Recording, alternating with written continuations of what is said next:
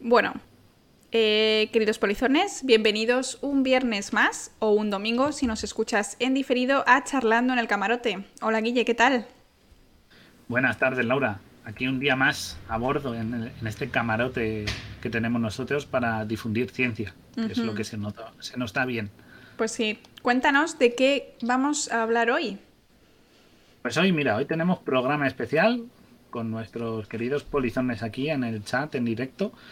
Y hoy vamos a hacer un especial, ya que no vamos a hacer un charlando como siempre, vamos a hacer un podcast, pero en directo. Y hoy vamos Sí. a dedicarlo a hablar de un tema que cuanto menos es polémico, es, vamos, y está todos los días en, la- en las noticias, ¿no? que es las vacunas. En específicamente las vacunas de ARN mensajero. Pero bueno, un poquito las Exacto. vacunas en general, sobre todo eh, las vacunas del COVID. Sí, la vacuna del COVID, vamos a coger ese como ejemplo porque sabéis que vacunas hay para muchísimas enfermedades, incluso para, aparte de bacterias y virus, incluso para algunos protistas, como ocurre con la vacuna de la malaria. Y, y lo vamos a explicar de manera sencilla, asequible y que podáis seguirnos. Y los polizones que estáis en el chat, pues nos podréis hacer preguntas sobre la marcha, iremos contestando para que quede claro, transparente y, Sí. completa, y completamente explicado. Fácil para, para todo el mundo, el que quiera eh, enviar noticias de, de ARN mensajero a sus compañeros, noticias, tranquilizador, ¿no? Algo en plan, no pasa nada, escucha este podcast, pues este es el podcast adecuado, es el, el Twitch adecuado. Esperamos. Por supuesto, también de- ah, cazaremos algunos mitos, ¿no? Y preguntas más frecuentes que siempre, que siempre tenemos por ahí que han creado estas vacunas. Así que estas que no habían creado, creado toda- todas las an- vacunas anteriores que nos hemos puesto de otras Hmm. enfermedades. Así que. Lo nuevo da miedo. Bueno, Guille, Pero bueno, esta pregunta que, Bueno. que nos han hecho me parece la mejor manera de, de empezar el programa de hoy. ¿Estás vacunado? no, todavía no me han avisado. pero cuando toque, tocará. Yo ya lo pasé, así que me tocará solo un Una pinchazo. dosis, muy bien. Mejor. Hmm. Pero habrá que ir. Yo creo que en Madrid habían abierto ya para vacunarse menores de 30. Sí, no, mayores de 30. Eso, mayores de- Pero no me ha tocado. Supongo que se irá por apellido o por edad. Ah, claro, Todavía entonces te toca al final. pasado los 30 hace poco, estoy, estoy en el fondo. Muy bien, muy bien, muy bien. Yo tampoco, pero he leído que aquí en la Comunidad Valenciana, a partir del 5 de julio, también empezaban a citar a los de 30 a 39. Así que ya entro, por fin entro en la, en la franja de edad. Así que no sé cuál me tocará.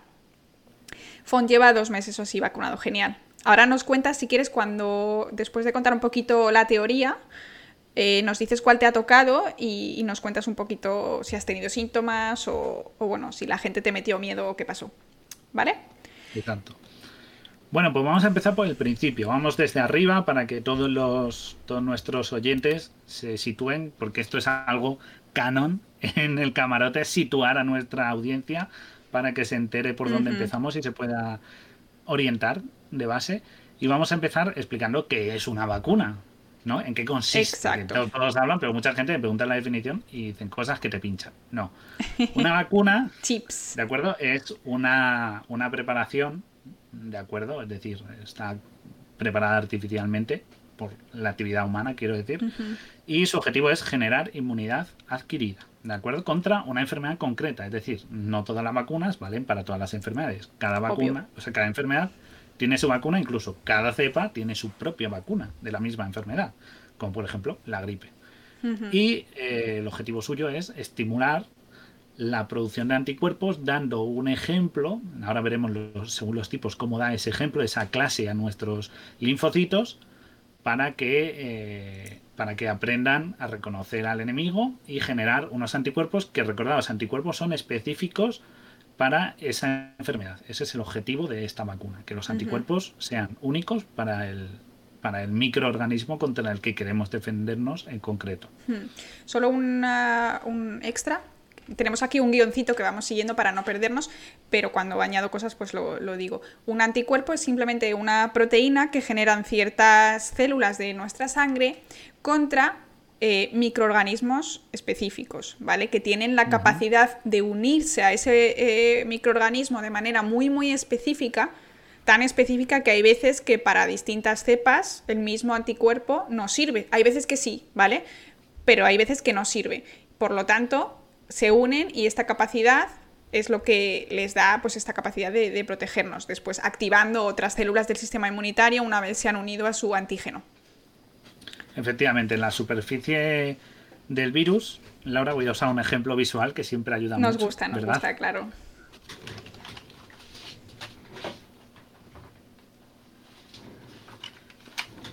Para los que nos oigan en diferido no lo podían ver, pero podían ver en el canal de YouTube igualmente.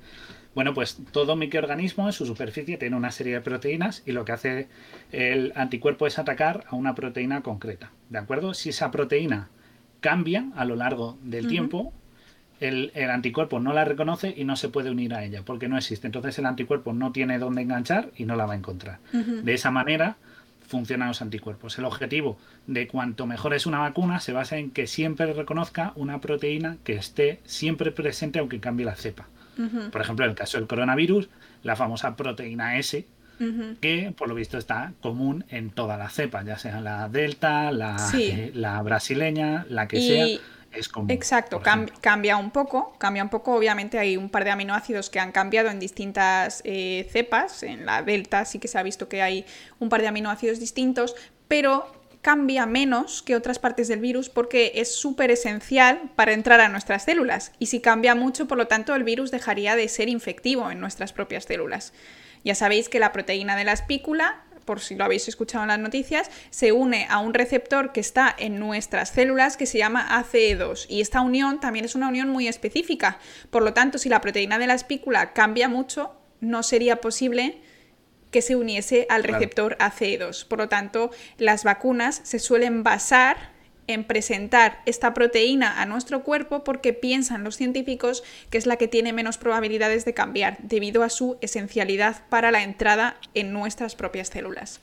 Exacto, exacto. Vamos a ver ahora que, bueno, ahora estamos hablando de la proteína esta, pero que según el, según el tipo también de microorganismo se utiliza un tipo de vacuna u otra por el objetivo, la capacidad que tiene nuestro cuerpo de reacción. Entonces, pues en algunos casos vamos a ver que eso sean, pues eso, vacunas de ARN, como es este caso, proteínas concretas o microorganismos debilitados para que pues el organismo... O toxinas que generan... O incluso toxinas, por ejemplo, también. también. Entonces, bueno, eso cambia. Hola, dicen bienvenido. Bienvenida. Bienvenido, acabas de llegar. Ah, es bienvenida. Sí, me lo dijo el otro día, bienvenida. Bienvenida, hoy estamos con las vacunas, acaba de llegar, justo estamos empezando a explicar las vacunas, ya hemos dado una definición de vacuna. Y bueno, ¿para qué se usan las vacunas? ¿Por qué son tan importantes las vacunas? Bueno, pues porque su objetivo es, eh, digamos, mm, profiláctico, su objetivo es evitar el contagio, es controlar esa enfermedad, ¿de acuerdo? No es para curar, es decir, si tú estás enfermo, ponerte una vacuna llega tarde, tu cuerpo no tiene ese tiempo de memorizar mientras está haciendo un frente de batalla, empieza, empieza a aprender o a entender cómo es su enemigo cuando le está atacando ya. Exacto. Llega tarde. Pero eh, es, claro. es útil pues para prevenir. Para prevenir toda clase de enfermedades. Eh, claro. Y eso. Entonces, este agente que lleva la vacuna, en cual, ya sea la proteína, la toxina o el, el microbio atenuado, lo que hace es estimular el sistema inmunológico para que la próxima vez, si es que ocurre, que llegue este agente, nuestro cuerpo pues sienta esta amenaza eh, lo más rápido posible. Y, aunque no evitemos la enfermedad, porque no siempre se puede evitar, como vamos a ver aquí en el, en el COVID, lo que sí se puede hacer es disminuir la gravedad de esa enfermedad. Y entonces hacemos que para nuestro sistema inmunitario sea mucho más fácil reconocer al malo al malo malote, ¿no? Al malo malísimo. Que no se desarrollen los síntomas, que es lo peligroso. Y ya que estamos hablando de prevención, vamos a responder a una pregunta que es muy típica, que hace mucha gente. ¿Y por qué no hay vacunas de todas las enfermedades?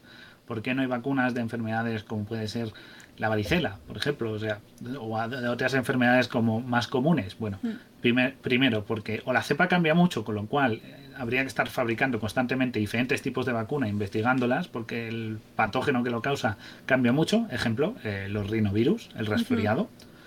Y la otra respuesta es porque esa enfermedad, uno, o no es... Eh, sí, bueno, la varicela sí hay. Pero Te lo has inventado. La varicela, mucho. Del resfriado. ejemplo de una enfermedad que se pasa, pero bueno, el resfriado.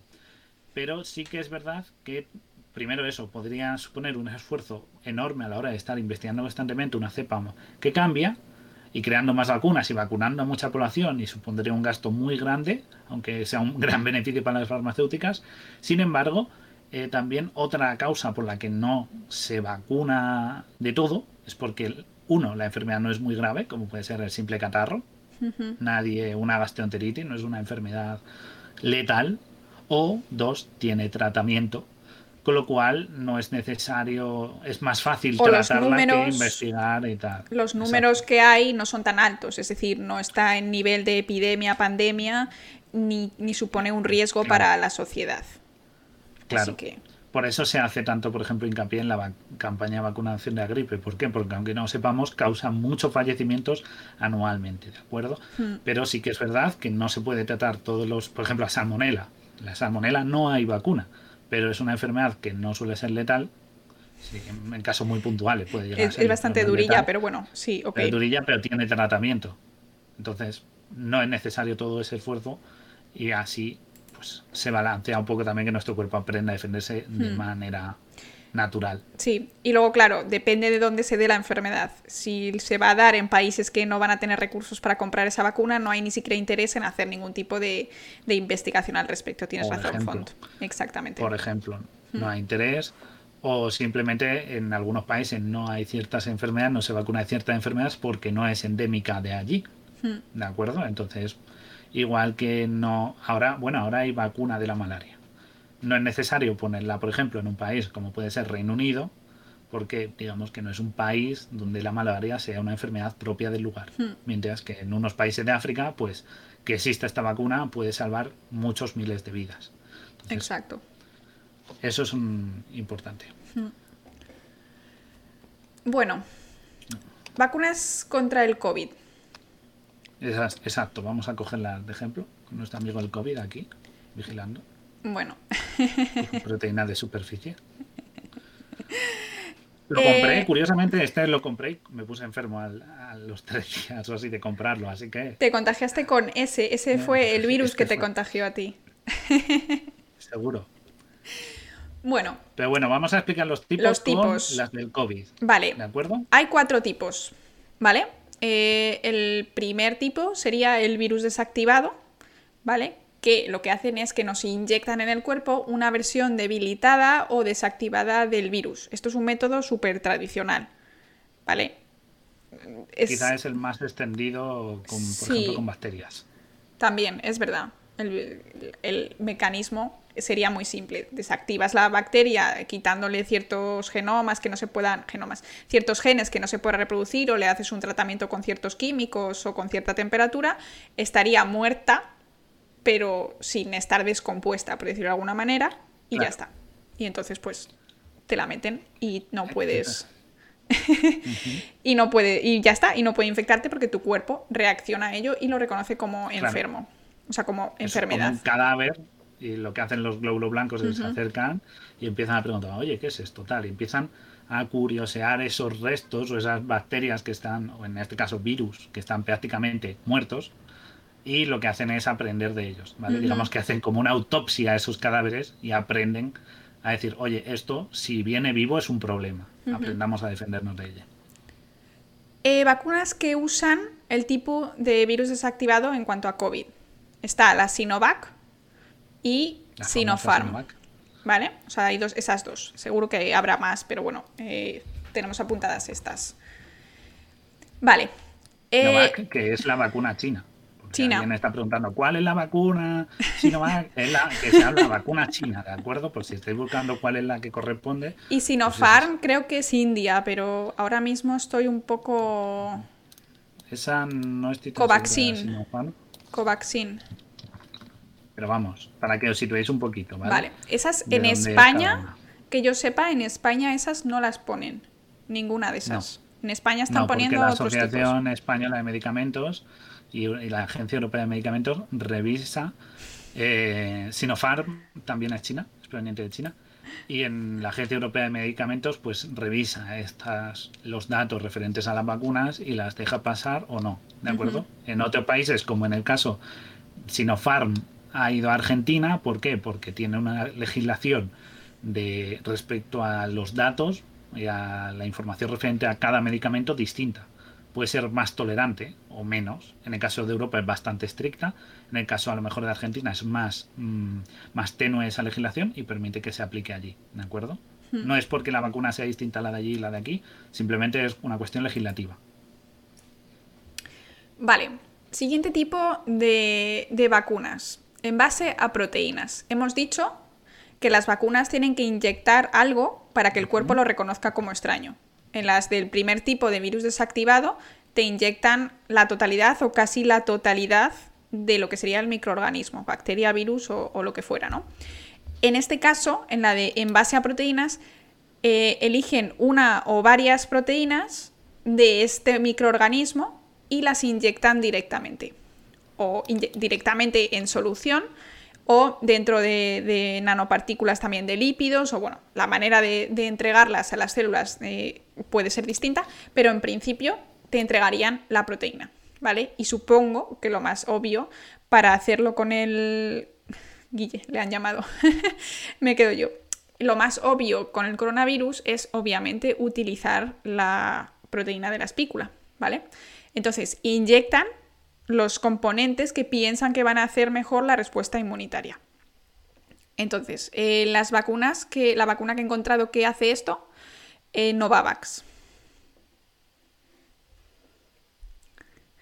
Haciendo un inciso en esto, es muy importante cómo se vacuna con uno u otro tipo según el sector y población de riesgo. Miraremos sobre eso, hablaremos yo creo que al final, porque es una, es, está guay para, para debatir al respecto porque obviamente habrá vacunas que sean más efectivas en un grupo de población que, en otro, sobre todo para gente mayor y todo eso. Estoy, disculpa. Cosas del directo. Vale.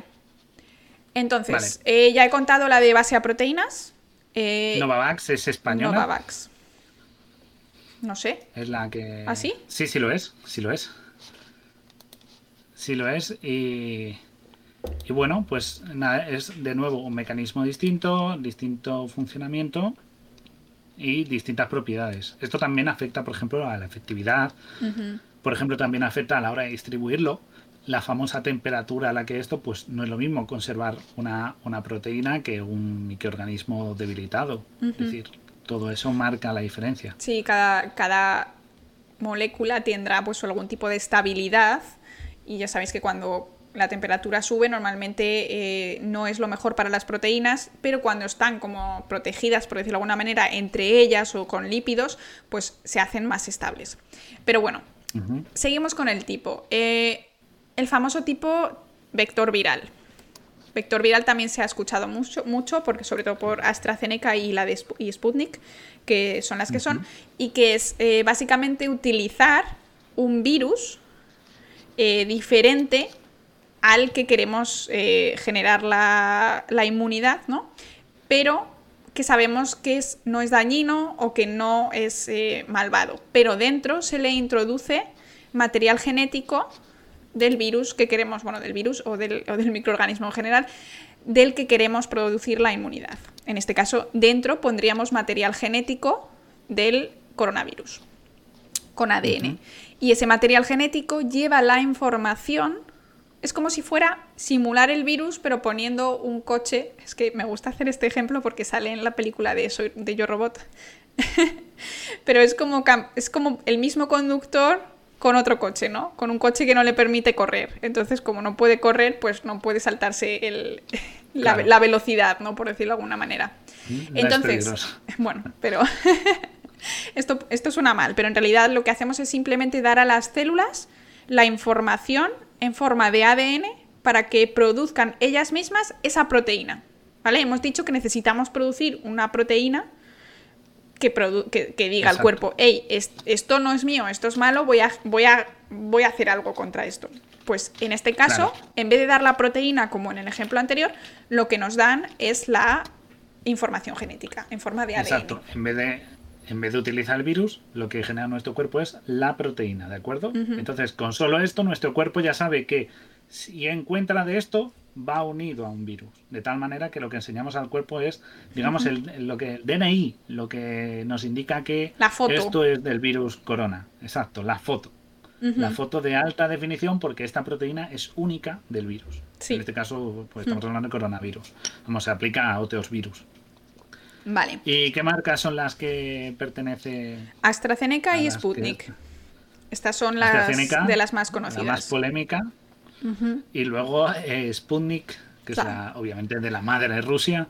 Y como curiosidad, la palabra Sputnik, que preguntáis, oye, ¿por qué usan tanto Sputnik? Bueno, pues Sputnik en ruso significa satélite, ¿de acuerdo? Así que si estáis pensando de que tiene algún significado en ruso especial, no tiene nada que ver. Lo que pasa es que se puso en honor al, bueno, pues al famoso satélite ruso y tal, y de ahí viene. Pero significa literalmente el ruso satélite 5. La Sputnik 5 significa eso. Y bueno, vamos por la última, la, Las de ARN. La, más. Sí, la que queremos hablar hoy. Porque es, también es la, nueva tecnología, por decirlo de alguna manera, y también es bastante más interesante, ¿no? Entonces, eh, ARN.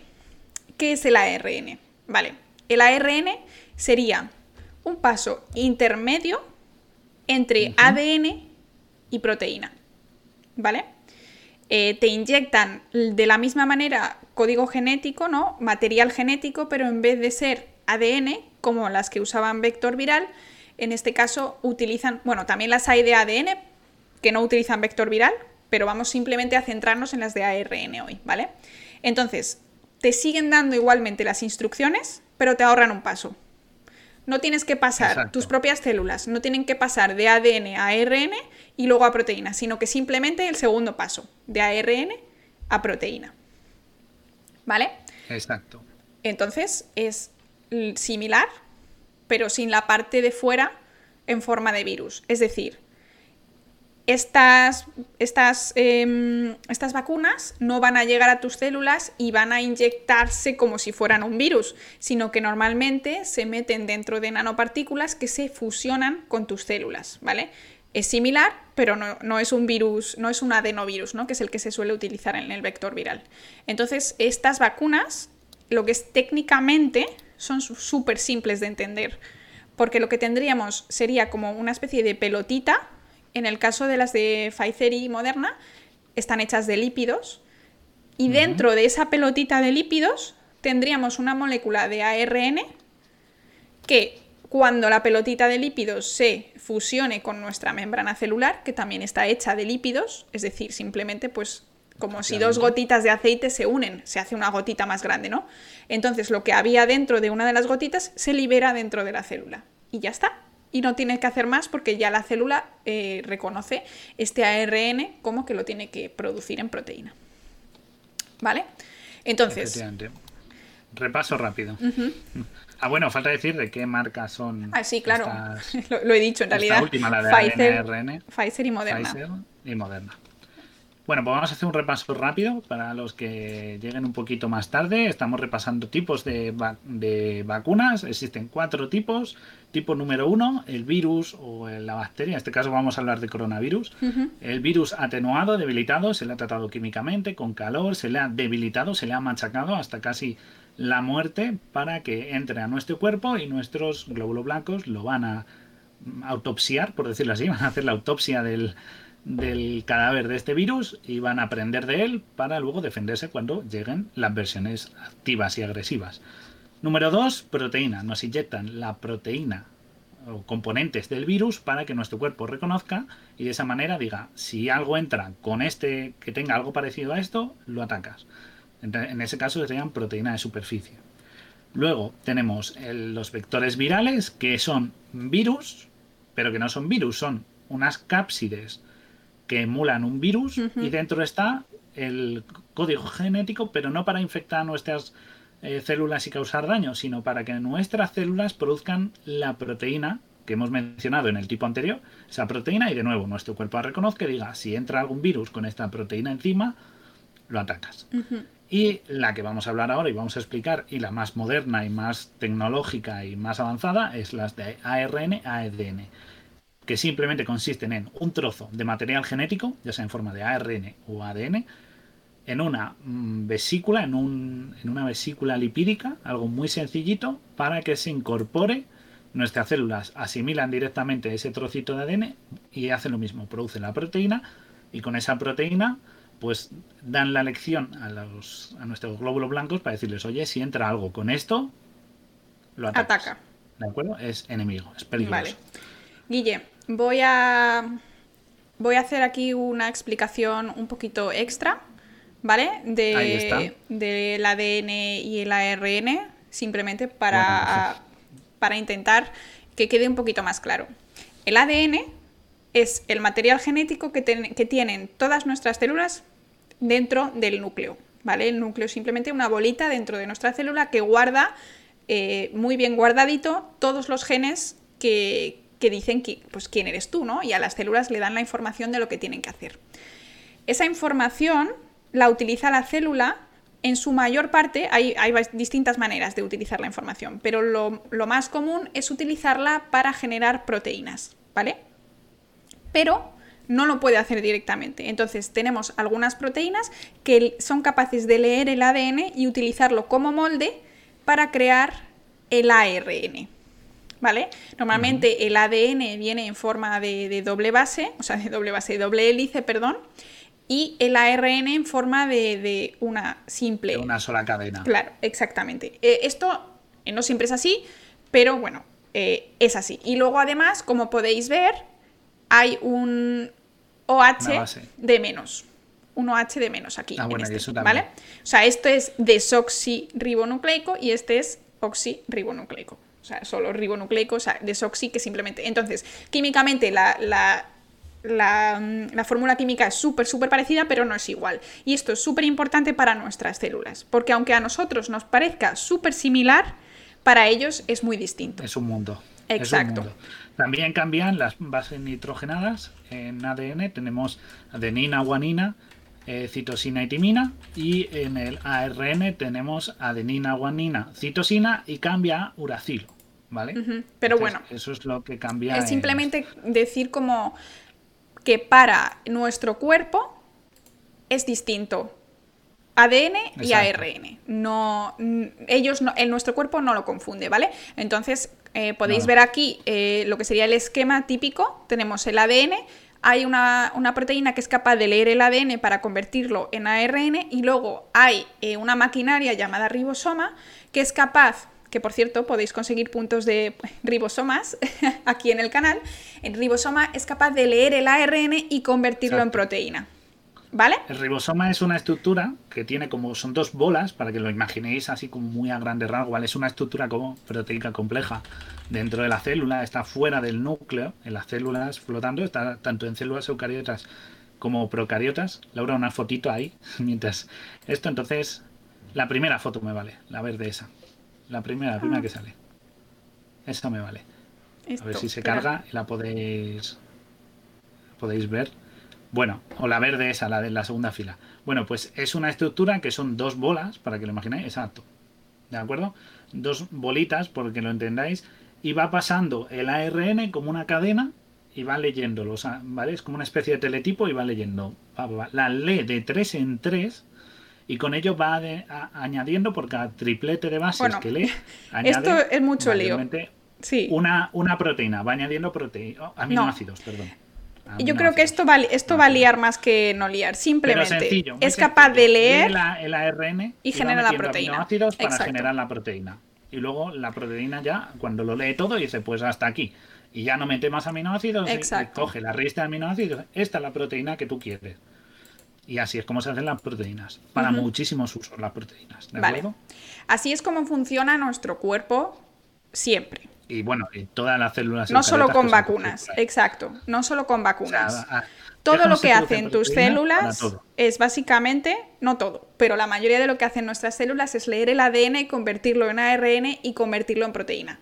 Es así. O sea, es, este es el sentido de la vida. ¿Vale? Esto pasa en todo. En células vegetales, animales, el animal que queráis y en la bacterias, proteínas, en bacterias también, igual, todo es igual. O sea, esto es un mecanismo común a todos los seres vivos. Claro. Excepto a los virus que no son seres vivos. Esos son otra cosa. Bueno. Son. Son. A mí me parece que seres. sí, sí se pueden considerar seres vivos, pero bueno, es un poco, hay un poco ahí de lío. Pero de- eso podemos hablar otro día de ello. El caso, dejamos, sí. el caso es que eh, este sistema que tienen las células para leer el ADN en ARN en proteína, lo han utilizado, se han aprovechado de ello los científicos para pensar en esta técnica. El sentido de la vida, es que es el sentido de la vida. Entonces, em, lo que han hecho es simular los ribosomas y 42, exactamente. Y también el sentido de la vida es '5', porque es eh, el sentido el en el que se lee. O sea, hay un extremo 3' en el ADN y un extremo 5' y eh, creo 5', 3', lo he dicho al revés, creo. Pero bueno, La lectura, el orden de lectura, el sentido de lectura es ese. sí, pero bueno. Pero sí. Entonces, resumimos, sabemos que los científicos han utilizado este sistema que existe en nuestras células y que también lo utilizan los, los virus por sí mismos para que nuestras células Claro. fabriquen sus proteínas. Eso es como un secuestro genético, ¿no? Por decirlo de alguna Claro, manera. Los virus son como hackers. Se te meten en la célula y dicen, uy, Utiliza. qué bonita maquinaria para producir proteínas. Permíteme que te, que te leas mi código. Y te cuelan así su ADN que llevan los virus y te dicen, ¿te importa leer mi código? Y claro, leen su código, nuestras células, porque las células no distinguen, y lo leen y dicen, ok, y generan proteínas de, que son más virus. Y de- hasta que la célula no puede más, explota y libera más virus. O sea, en realidad... virus van a más células. Claro, en realidad las células sí distinguen, pero sí que es verdad que los virus han evolucionado Claro. para adaptarse a, a nuestra maquinaria. Es decir, Exacto. si no las distinguieran no, pod- no podrían. O sea, no sirve cualquier genoma, tiene que tener Exacto, unas instrucciones específicas. Efectivamente, nuestras células sí que es verdad que incluso para nuestras propias proteínas, si cometen un error, saben incluso identificarlos y corregirlos, ¿de acuerdo? Incluso destruyen proteínas que se hacen mal. Una proteína generada por nuestro querido amigo el virus, por ejemplo el corona, van a decir, hey, est- esta proteína está mal, destruirla. No, porque el virus, junto a eso, añade más código para generar otra, una marca en la proteína que la célula le diga, está bien, no te preocupes, sigue a lo tuyo. Es una manera de engañar. muy- Claro, han, han Entonces- evolucionado para hackearnos. Claro. Como los ordenadores esos y los virus. Según avanzan los ordenadores y sistemas operativos, evolucionan los virus. Pues en, en la vida es igual, todo es igual. Claro. Sí, son bastante listos, pero en realidad es, es la propia evolución, es la- la, Es automático. No- Exacto. No, lo hacen si pensando. cambian, si cambian y ya no les pueden leer, esos virus no se van a reproducir. En cambio, los que se parezcan cada vez más a nuestro sistema de lectura, entonces se reproducirán más. Es simplemente como aleatorio, ¿no? Vale. Exacto. Entonces, eh, vacunas de ARN mensajero. Sabemos más o menos qué es lo que hacen. Es decir, producen la proteína de la espícula a partir de una, mm, un ARN mensajero, ¿vale? ARN mensajero es simplemente mensajero pues porque lleva el mensaje de, que, de la proteína, ¿vale? Exacto. Entonces, eh, vamos a repasar...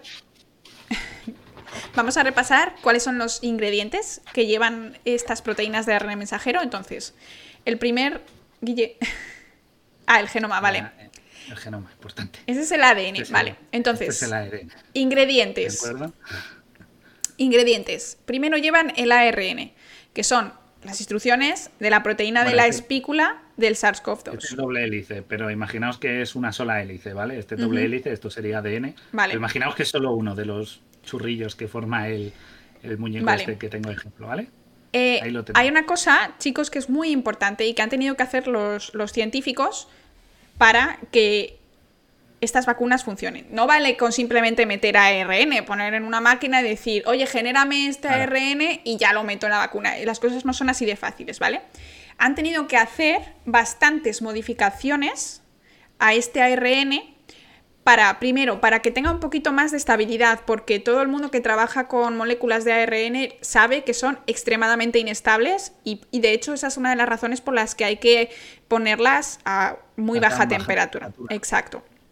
Vale, entonces han puesto modificaciones para que sea más estable, como trocitos delante y trocitos detrás, que suelen ser pues... eh, trocitos delante sería así, en los sí, extremos. en los extremos, cadena, ¿no? ¿vale? Tendríamos una cadena. Entonces, no han puesto solo la proteína de la espícula, han puesto pues como bueno, una gorra y una cola, ¿no? Se llaman cap y tail, poliatail y, y 5' cap, que son unos nombres que simplemente son más ARN en el extremo para eh, que cuando se empiecen a degradar pues tengan un poquito más de tiempo hasta que lleguen a la secuencia importante, ¿vale? Son secuencias estabilizadoras que le dicen a nuestra célula que esto pues que tiene que durar un poquito más.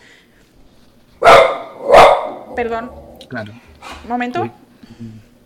Bueno, lo que ella os dice, las, por eso hay que mantener baja la temperatura. ¿Por qué? Porque tanto las proteínas como el ADN es un material en, eh, en la vida muy volátil. Vale, vale, yo sigo aquí. Bueno, pues mientras os, voy explicando eso que ha dicho Laura de baja temperatura. ¿Por qué la baja temperatura?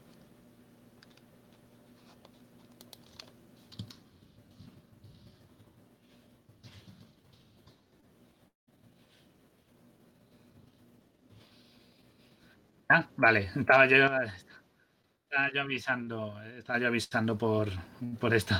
Vale, bueno, pues lo que, eso mismo que iba a explicar mientras Laura se iba o no. Eso, lo de la temperatura es importante porque tanto en la naturaleza las proteínas y el ADN, el material genético, son moléculas muy, muy, muy sensibles a la temperatura. Si se calientan demasiado, sufren un proceso que se llama desnaturalización, que es que, digamos, se descompone o pierde su estructura. Entonces, eh, por eso a estas componentes que son este tipo de vacunas hay que ponerle esa gorra, esa cap y esa tail para que no se empiece por la temperatura a deshacer el enrollamiento, sino que se mantenga un poquito más.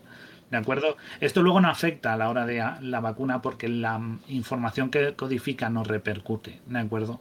Eso también hay que tener importante. No toda información codificada en un material genético tiene una funcionalidad específica a la hora de crear una proteína.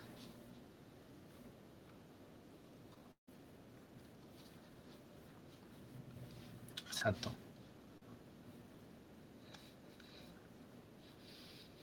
Claro, tiene un, inicio, marca páginas en la cadena que dice, empieza a leer aquí y acaba de leer aquí, con lo cual todo lo que esté para los extremos, como es la cola y la gorra, ya está.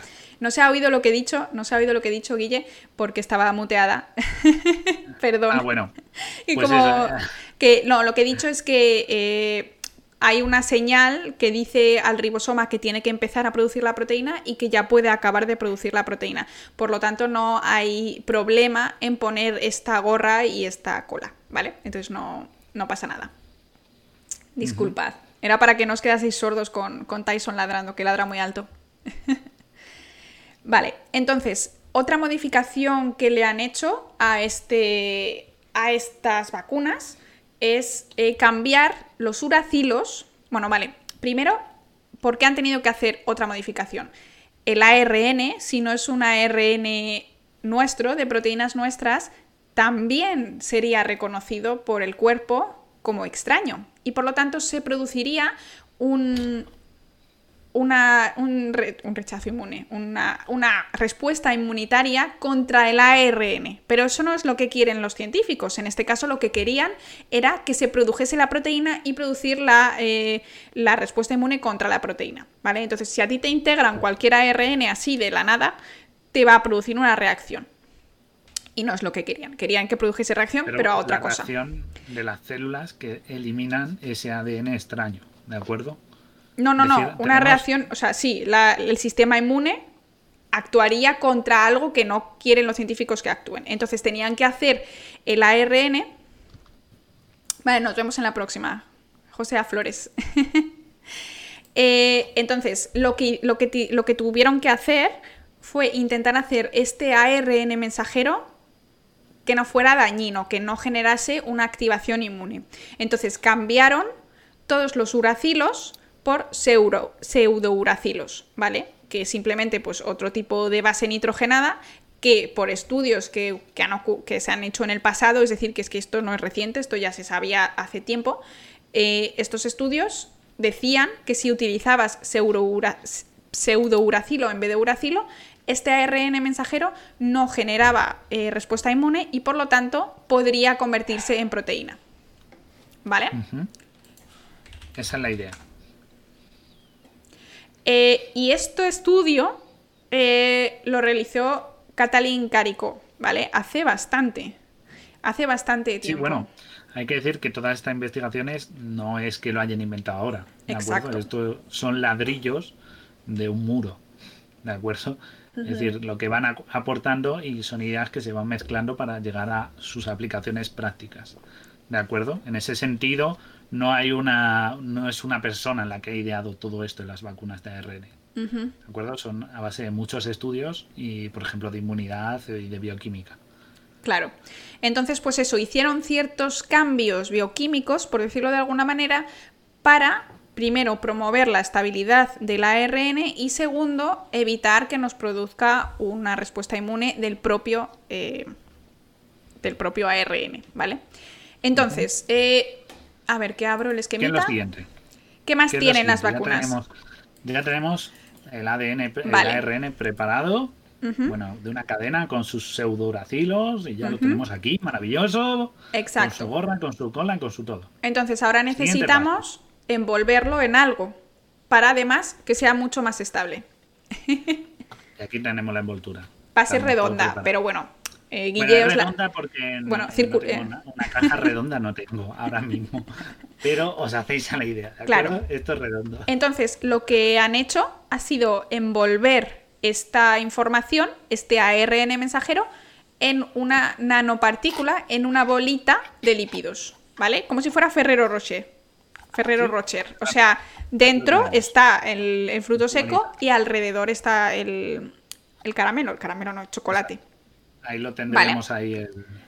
Entonces, tiene dos funciones, como he dicho. La de proteger al ARN mensajero, eh, generando una- un momento de estabilidad, ¿no? Para que no se desintegre. Y fusionarse con las membranas de nuestras células. ¿Vale? Es decir. Como he dicho antes, las dos gotitas de, de aceite se unen y se convierten en una gotita de aceite. Y lo que estaba dentro de, de la vacuna, de esta gotita de, de lípidos, de nanolípidos muy pequeñita, se libera dentro de nuestras propias células. Y así queda el ARN sin ningún tipo de envoltura, porque la envoltura está hecha de colesterol, es decir, eh, tipo eh, lípido tipo que encuentras en las células humanas Sí. y se, y se, expande ahí. Claro. pues. O sea, no tiene, no tiene nada de, de extraño estas, estas gotitas de lípido. Bueno, para generarlas no Eso es muy están- fácil, pero Las, las células tienen una. Igual, las células cuando se tienen que pasar mo- moléculas entre ellas, meten en unas bolitas que son micelas. Vesículas, las vesículas, sí. y, las, y se las lanzan entre ellas para llevar dentro moléculas. Pues nosotros hemos aprendido a hacer lo mismo y lo que hacemos es Sí. decimos, ok, si esto lo usa nuestro cuerpo, usamos estas micelas. ¿Por qué se usan estas micelas de colesterol y no están hechas de proteínas o de carbohidratos? Bueno, pues porque primero son bastante estables, ¿de acuerdo? Eh, son hidrófobas, con lo cual en un medio líquido como nuestra sangre, por ejemplo, que o No se nuestros deshacen. tejidos en el medio no se deshacen porque eso son hidrófobas. sí, Y luego porque en su superficie no tienen marcadores extraños que la, nuestro sistema inmune diga, oye, esto es raro, Sí. atacadlo, no. y porque se Entonces, fusionan súper fácilmente con nuestras Y- células. Exacto. Y desaparecen y, ya está. El mismo, el mismo, la misma estructura que la superficie celular, lo que hacen es tocar, reconocer y fusionar. Y se unen y no causan ningún daño. Es decir, así el contenido llega limpio al interior de la célula y de manera segura y efectiva, que es lo que nos interesa. Claro. Entonces, eh, entonces tenemos el ARN, tenemos los lípidos y luego hay también algunas eh, cosas extras en disolución como sacarosa que ayuda a la conservación de las partículas y una solución salina que simplemente para el pH que es muy común que lleva eh, Claro. esto se usa en todos los laboratorios que es casi como NaCl no como so- cloruro sódico pero bueno Cloruro lleva más cosas lleva fosfato monobásico de sodio dihidrato cloruro de potasio cloruro de sodio y fosfato de Pero potasio mono- mono- suena mucho Todos pero son moléculas, es un suenan como súper químico sí. y tóxico, pero es que es una sustancia tamponadora. Sí, una cosa que se usa salina. muy, no- muy normalmente, sí. que se usan para inyectar otros medicamentos. Sí. O sea, que es que esto parecidos sí. se usan para otros inyectables en nuestro cuerpo. Y Vale. ya está. Y con eso tendríamos la vacuna. Claro. Aquí una vacuna. Entonces, te vale, ¿cómo funcionaría la vacuna? Entonces, Guille ha creado la vacuna. Entonces te pinchan la vacuna en una zona muscular, ¿vale? Pues te la pinchan normalmente en el brazo. Generalmente aquí. Y Pero vamos, que se podría pinchar en la pierna Sí. o en otro. Se Sí. pincha el hombro por. por el costumbre. volumen es súper pequeñito, o sea, la cantidad que se pincha es muy poquita, no casi nada. Y lo que ocurriría es que estas nanopartículas, estas micelitas, se fusionarían con las proteínas de nuestro... no sé qué músculo es esto. ¿Deltoides? No. Bueno, da igual. No. Con el músculo del hombro, ¿vale? Bíceps, bíceps y, tri- y tríceps. No, bíceps es este, tríceps Ah, es el, este. de- el deltoide. Será Puede el... ser. No. No, bueno, el hombro. En el músculo, lo que es la chicha del hombro, te pinchan y ahí va esto, ¿vale? Vale. Y para los que quieran preguntar, ya que esto es algo que, bueno, luego hablaremos, pero que sepáis que cuando pinchen, mirad siempre el tamaño de la aguja y ved qué cosa puede ir por ahí. No entran chips.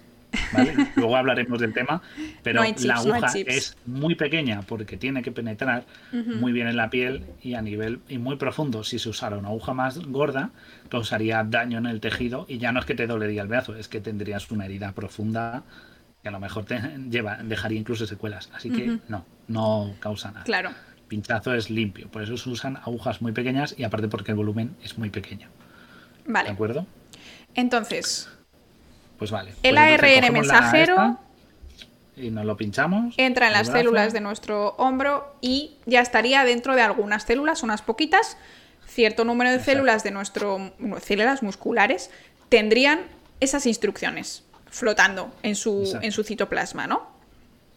Entonces, esas instrucciones están por ahí flotando y lo que ocurre es que se encuentran de repente un ribosoma y el ribosoma, pues como tiene esta, esta cap y esta tail, que es un poco como humanizado, ¿no? Por decirlo de alguna manera, pues lo que han hecho es leer. Lo leen y ya está.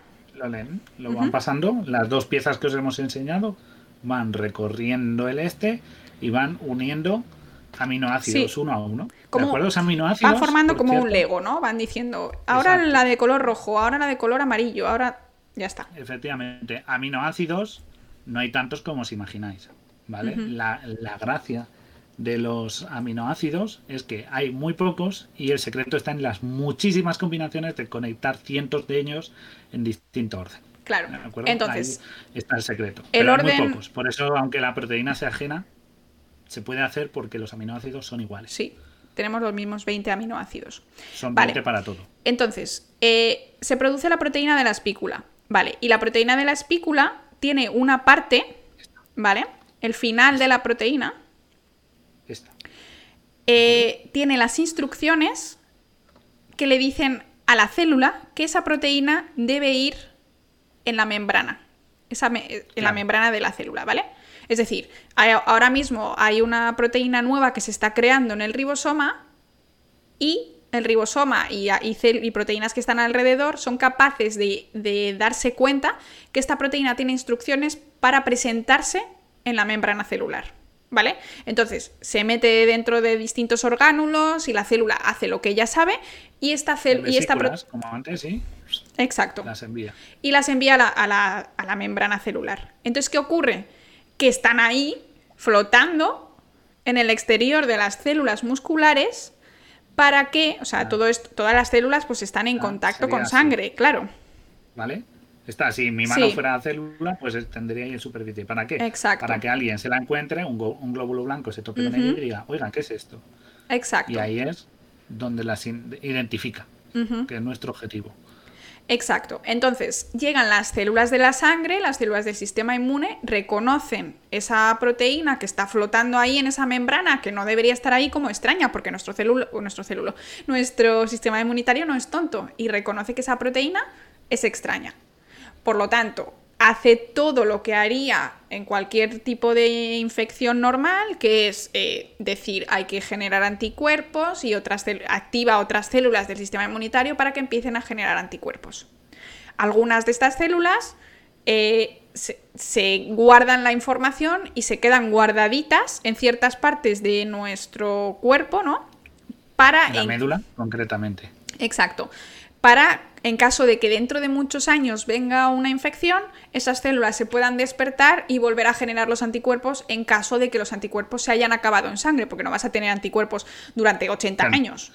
A no ser que estés expuesto todo el rato. mm, Claro. Un ejemplo sencillo. Digamos que en nuestra médula ósea hay un bar de veteranos y todos los glóbulos blancos veteranos de mil y una batallas contra distintos patógenos se reúnen allí y cuentan sus batallitas. Y cuando llega un patógeno que uno de esos veteranos conoce, dice, ojo, eso es COVID, eso es varicela, eso es, pues dice, yo conozco a ese patógeno. Te toca. Y sale.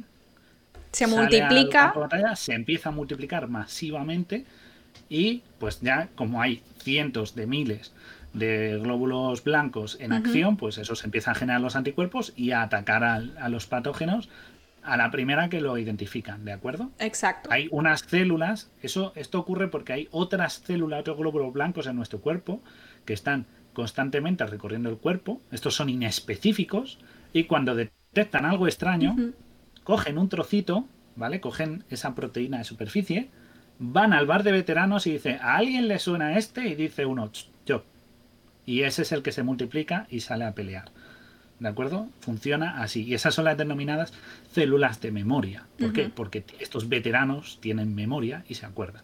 Y son muy importantes. De ahí que la inmunidad pueda durar muchos años, porque algunas de estas células de memoria recuerdan durante muchos años y cuentan esa batallita durante muchos años. Por ejemplo, la varicela. Una vez pasada, muchos años después no la vuelves a coger. No la vuelves a sufrir. Si la puedes contraer, pero no sufres la enfermedad.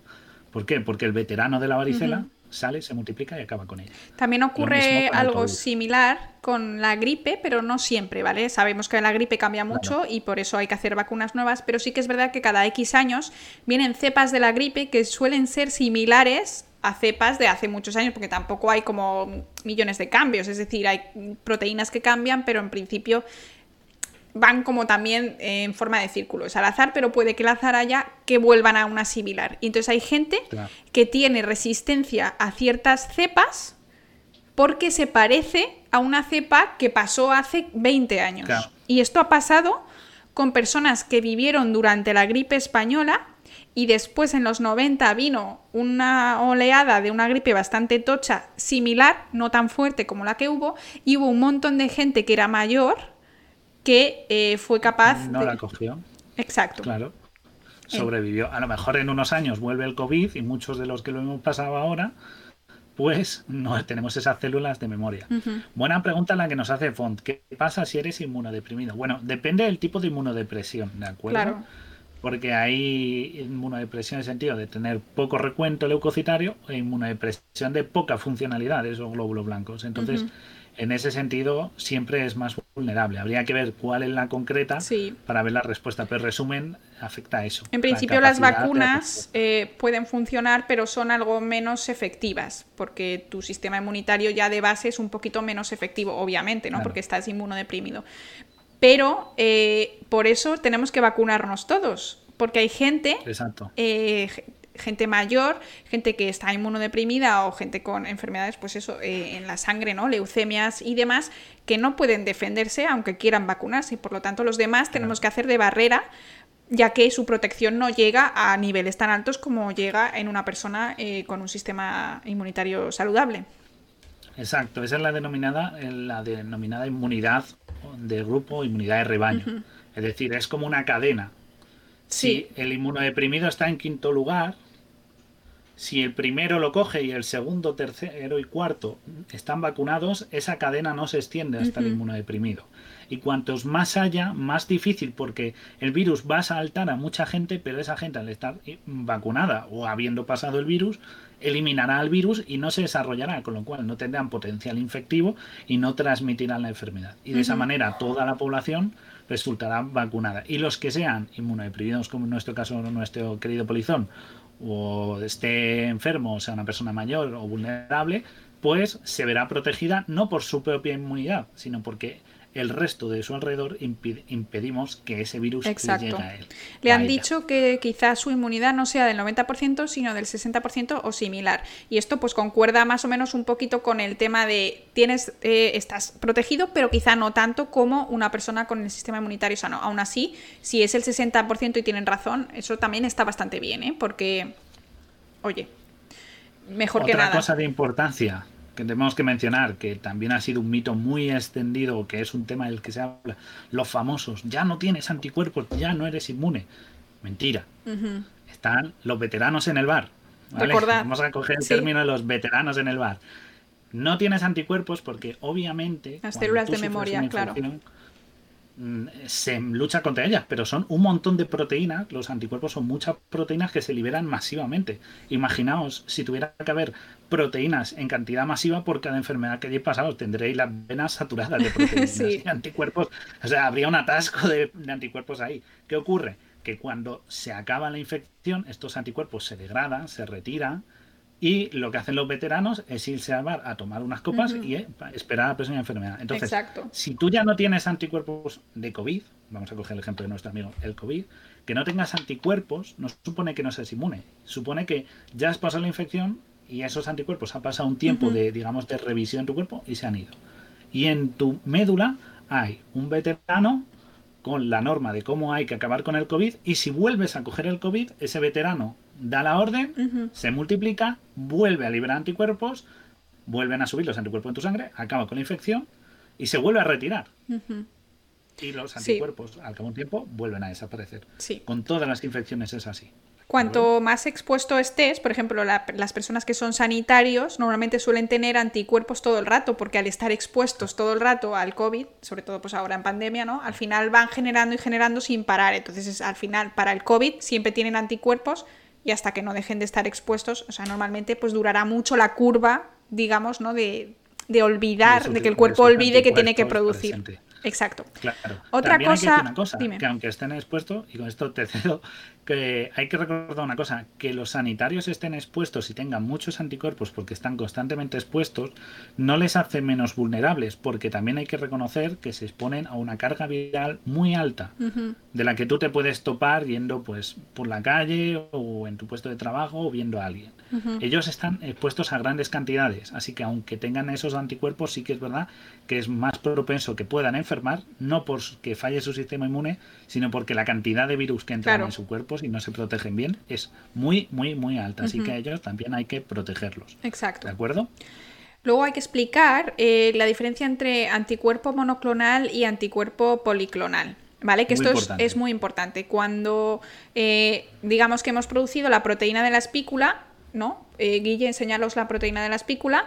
Tiene distintas partes, ¿vale? Aunque pues parece simplemente un, tubito amarillo, ¿no? Digamos, en este caso, eh, es distinta en todas las partes. Entonces, estos anticuerpos, ¿vale? Eh, los anticuerpos tienen forma de Y y normalmente seleccionan seleccionan dos partes ¿no? de la proteína. Pues, pon, una imagen a ver si lo pueden ver, la idea de Y, ¿vale?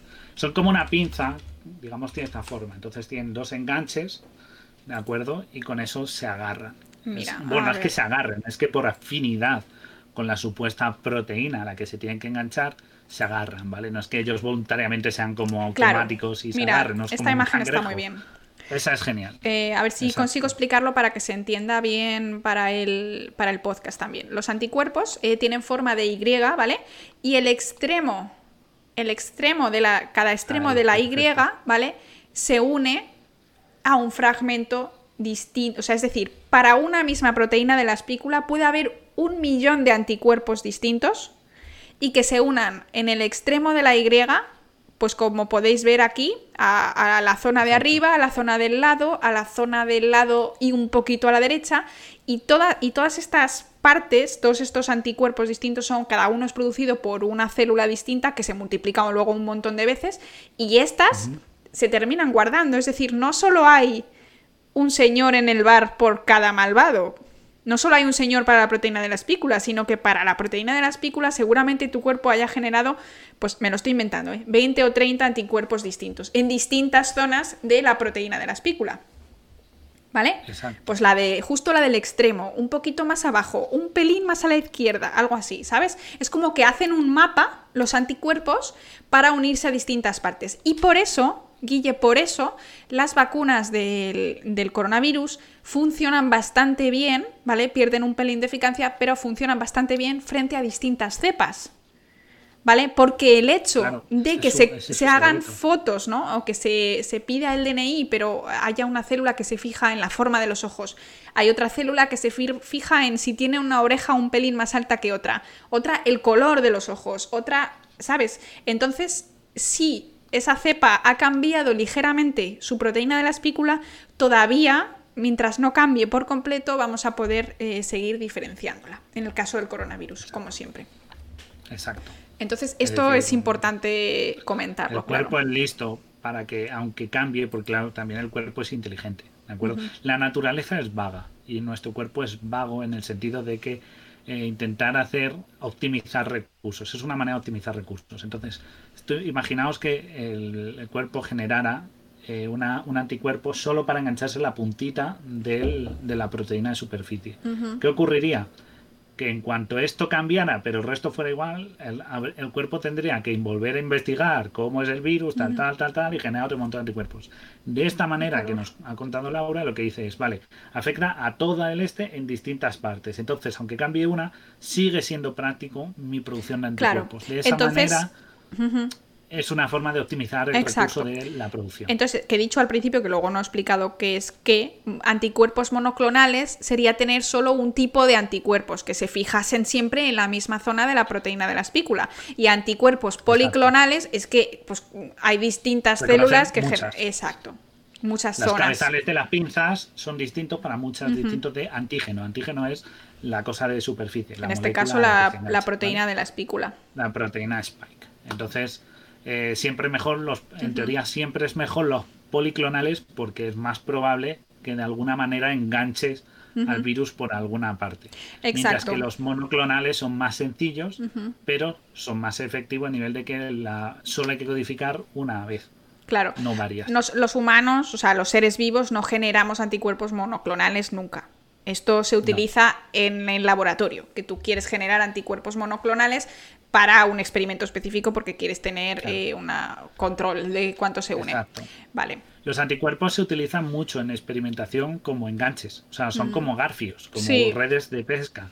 Entonces, haciendo los monoclonales, si tú buscas una proteína, hay maneras, por lo voy a explicar muy sencillo, Laura seguro que me riñe, porque ella, que es me va a decir, no, es más difícil, pero la sencillez es que son eh, tú puedes recubrir una superficie con un montón de anticuerpos y hacer una alfombra, por decirlo así, de anticuerpos monoclonales y tú añadir esa sustancia que quieres buscar y que estén asociados a una proteína específica que buscas. Entonces, al pasar esa sustancia que tú quieres filtrar, los monoclonales solo van a enganchar la proteína que quieres y el resto va a pasar de largo. Eso es, por decirlo así, uno de los usos que tiene. Exacto. Esto se hace a nivel de laboratorio. Enganchar proteínas. Se utilizan mucho para purificación de proteínas. O sea, si tú tienes una mezcla de millones de proteínas y quieres purificar la tuya, no, en una placa, sino en un tubo, pues también puedes utilizarlo. Podemos hablar un día de los distintos usos de los anticuerpos en, biología molecular, es muy interesante. Pero vamos a seguir con nuestro guioncito. Entonces, yo creo que habíamos acabado lo que es la teoría. Ah, a colación con el tema este de, del final, de las proteínas, ¿no? Las proteínas del músculo enseñarían la, la proteína de la espícula, ¿vale? Se, quedaría como enseñando. Y entonces me han preguntado, una de las preguntas que tuve en redes sociales es por qué, eh, qué pasa, qué pasa con las células infectadas, ¿no? No son células infectadas porque no es un virus, pero ¿qué pasa con las células que han recibido esta información? Bueno, pues estas células se destruyen por el sistema inmunitario porque es una manera que tiene, pero como son pocas, pues no pasa nada. O sea, por eso te duele también un poco el brazo, pero no se te destruye masa muscular si eres una persona de gimnasio. No tengas miedo, que no vas a tener pérdida de masa muscular eh, absolutamente no noticiable. Me sale la palabra en inglés y encima la leo en español. No vas a notar. No, se te da una pérdida muscular eh, que sea importante. Ni importante ni no importante. O sea, no va a pasar nada. unas pocas. 10, 15, 20 células, claro.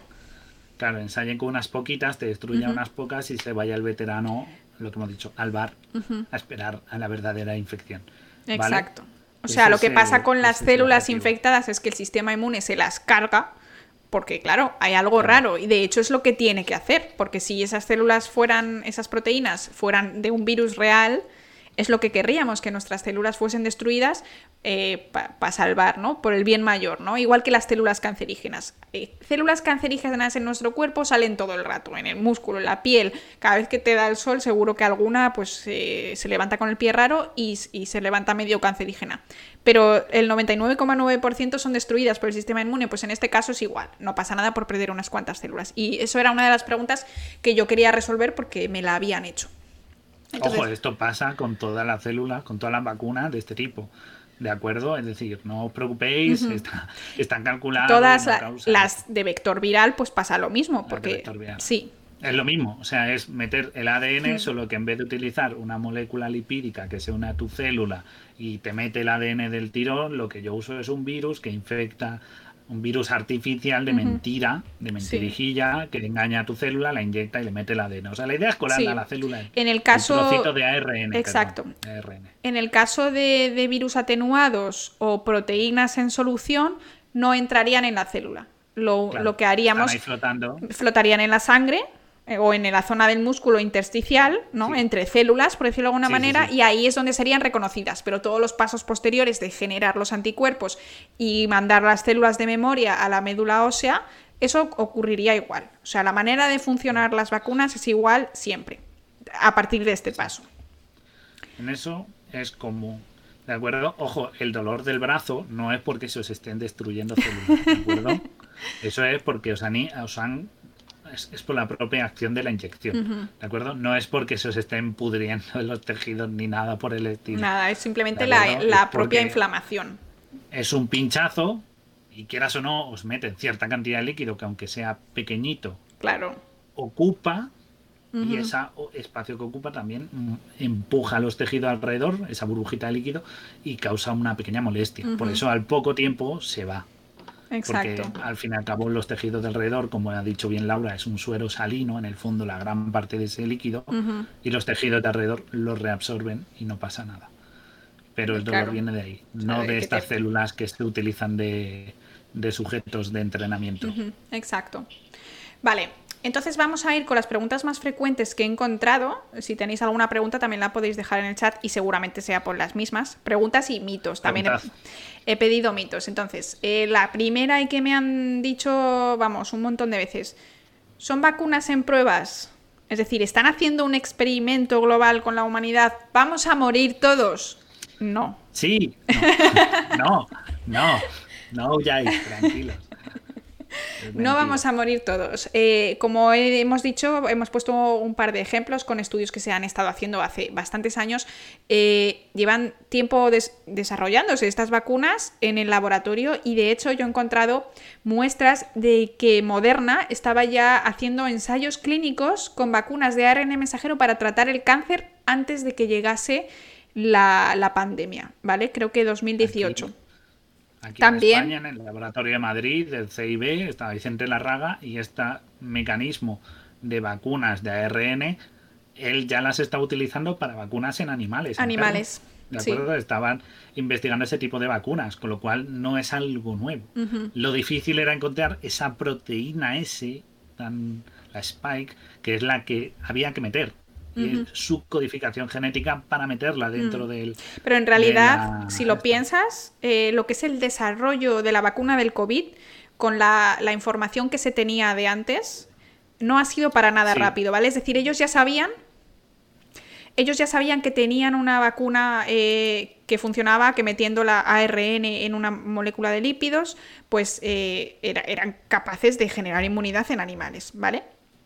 Entonces, es decir, lo que una vez estaba en encontrar la Exacto. ¿Y qué, ¿y pasa? Y el código genético de esa proteína y crear ese plásmido de ARN. Ahí estaba el secreto. Pero ¿qué pasa? Que no era un plásmido, Guille, esto es una molécula lineal. ¿eh? Plásmido circular. la bioquímica siempre aquí con los detalles. Eh, lo, que, lo que pasó fue que en 2019 se dio la alarma, China da la alarma eh, 2019, sí, en diciembre de 2019 o noviembre o así, China empieza a dar alarma y los laboratorios de todo el mundo se ponen a intentar aislar este virus y a intentar secuenciarlo. Bioshock, eso es una, algo de ciencia ficción. Vale, entonces, eh, la secuenciación del coronavirus llegó bastante pronto. Creo que el primer paper que se publicó fue en 2020, creo que en febrero o en enero. ¿Vale? Y la secuencia está pública para todo el mundo, la puedes encontrar en cualquier buscador de secuencias de ADN, la secuencia completa, ¿vale? Del, virus. Se empezaron a hacer eh, estudios de qué proteínas daban qué y en cuanto se averiguó que la proteína de la espícula era la que se unía con los receptores de las células humanas, ¡pum! Esta gente de, de Pfizer y Moderna metió esa secuencia en sus, en sus vacunas y te digo yo que en una semana estaban haciendo pruebas. Porque si ya tenían la idea de cómo querían hacer la vacuna, ya tenían las pruebas de que en animales funcionaban, como ¿Sabes? O sea, era, es muy fácil generar este ARN. Sí que es verdad que, se ha dicho que normalmente este proceso de, hacer una vacuna tarda cinco años o más incluso, pero también hay que entender varias cosas. Obviamente se ha hecho en un tiempo récord y esto es histórico. O sea, la velocidad a la que se ha producido esta vacuna ha sido histórica no solo por la necesidad, sino porque también hay un negocio no nos olvidemos siempre que las vacunas, claro. en este caso era un negocio. O sea, las grandes laboratorios. Hay que aceptarlo. Eh, sabían que el que primero la tuviera. El, Esto sí que, era carrera espacial. iba a comprar todo el mundo. Carrera espacial. Tenías el monopolio, era un carrera vacunal. O sea, es un negocio porque el que primero la tiene, primero la vende y te lo va a comprar todo el planeta. Es decir, tienes el monopolio hasta que salga otra pero tú ya vas a tener los acuerdos de compra y venta y, distribución. Entonces también hay un interés económico, pero no porque no que se cree para el interés, sino porque joder, es que es un negocio. Es claro. Suyo. Entonces ellos tenían eh, también se puso muchísimo dinero, tanto público como privado. Eh, ¿Más privado que público? No, no es exagerado comparado con la carrera espacial, porque claramente eh, Rusia eh, también metió ahí eh, caña. es depende de los países, también de los países, Eso también hay que mencionar. Claro, pero Estados Unidos y Rusia se lo tomaron desde el primer día que esto se, se puso pandemia. Dijeron, aquí hay que meter. Alemania inyectó dinero, vamos, como si le fuese la vida en ello. y bueno, pues aceptaron, ¿no? Ahora estas empresas eh, han ganado la carrera y van a estar, eh, por lo menos eh, Moderna y Pfizer, van a estar siempre ahí. Claro. Quien tenía vacuna tenía millones de euros. Es un poco exagerado. Dice que es exagerado compararlo con la carrera espacial. Sí que es verdad que la carrera espacial era otra las intenciones. Hay que dejarlo claro que la carrera espacial tenía una finalidad sociopolítica muy distinta a la que tiene esta, ¿vale? No era tanto el beneficio económico, sino una demostración de poder pero en este caso también. En este caso, claramente también. Poder de tecnología, pero interesa más el negocio. En este caso, la pasta. Era sí, pero también han demostrado Alemania y Estados Unidos. de, de, que no es lo mismo que sacar Alemania que Estados Unidos. También se cuelgan la medalla si el laboratorio es nacional, obviamente, pero el negocio es el negocio. Y la pela es la pela, como se ha dicho de toda la Sí, pero si los gobiernos no hubieran puesto dinero, no. Claro. O sea, obviamente también eh, investigadores, también se hace con fin de solucionar la situación. No creáis que solo lo hacen por el dinero, porque saben que toda esta situación repercute a todo el planeta y, ha repercutido en la economía de todos los países. Y aunque y eso afecta a, a todos los sectores por igual. Entonces, aunque el beneficio es económico, también hay que pensar de que se ha hecho en beneficio humano ¿De acuerdo? Es más, ahora mismo hay una polémica a la hora de liberar esas patentes para que llegue a más gente esas vacunas y puedan desarrollarla más gente y pueda distribuirse más y que más gente esté inmunizada. O sea que en ese sentido la situación ha cambiado. ¿De acuerdo? No es un experimento global, se ha hecho en poco tiempo, sí que hay mucha gente que ha dicho, wow, poco tiempo, es tal, hay gente, sí que es poco tiempo, pero también hay que entender que los tiempos de producción de un medicamento Laura se ha caído la. No, no, no, no, no. Es que está basada. Está basada y he ido a abrir la puerta. Y a lo mejor soy un poco el fútbol de fondo, pero es que me estaba muriendo de calor, no me aguantaba más. no se oye. Bueno, pues entonces, eh, también pensás que está producido en poco tiempo también por cosas burocráticas. La Agencia Europea de Medicamento ha agilizado esos trámites y ha permitido esto mientras que otros test de calidad duran más tiempo. ¿Vale? Los, Exacto. ensayos clínicos Tener en cuenta en el tiempo tener en cuenta que normalmente los ensayos clínicos, no, los ensayos clínicos no tienen por qué ser más largos en el tiempo. Lo que, son más lo que es más largo en el tiempo es el ensayo, eh, la fase 4 de farmacovigilancia, que es la fase a la que a la que estamos, en, la, que estamos ahora, ¿vale? En la que están farmacovigilando. Pero eh, las, los tiempos de espera que se producen son normalmente entre fases. ¿Vale? Entre fase 1 y fase 2, fase 3 y fase 4, ¿vale? Entonces lo que han hecho ha sido la fase 1 y la fase 2 se han solapado, ¿vale? Las solaparon, les permitieron hacer fase 1 y fase 2 a la vez, es decir, un grupo pequeño de personas y un grupo más grande de personas, pero la fase 1 y la fase 2 se hicieron.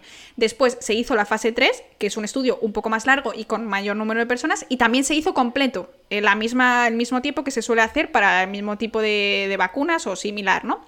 Y luego, fase 4 es la que estamos ahora. Claro, esos trámites La- entre la medias. 4 la fase 4 está en todo medicamento. Es decir, este antihistamínico que yo tomo está ahora mismo en fase 4. Ujú. Pero no porque sea un antihistamínico único o en, o en ensayos. Es un antihistamínico que lleva años en el mercado. Está en fase 4 porque todo medicamento que se produce y se libera al mercado sigue constantemente en vigilancia porque a lo mejor, oye, surgen un, por acumulación de años de consumo, ¡pum! Pasa que tiene unos efectos secundarios que no se habían visto en los primeros ensayos clínicos Claro. o haya cualquier cosa. Pues esos, todos, pero todos los medicamentos, Todos. vacunas eh, o Entonces, estas vacunas no son lo especiales. Lo único que han hecho ha sido que en vez de esperar tres años entre entre la 1 y la 2 y otros tres años entre la 2 y la 3, lo que han hecho, y luego otros cinco años, por- pero por papeleo, porque hay tantas cosas que quieren ser aceptadas que normalmente pues el- las cosas de Palacio van despacio, ¿vale?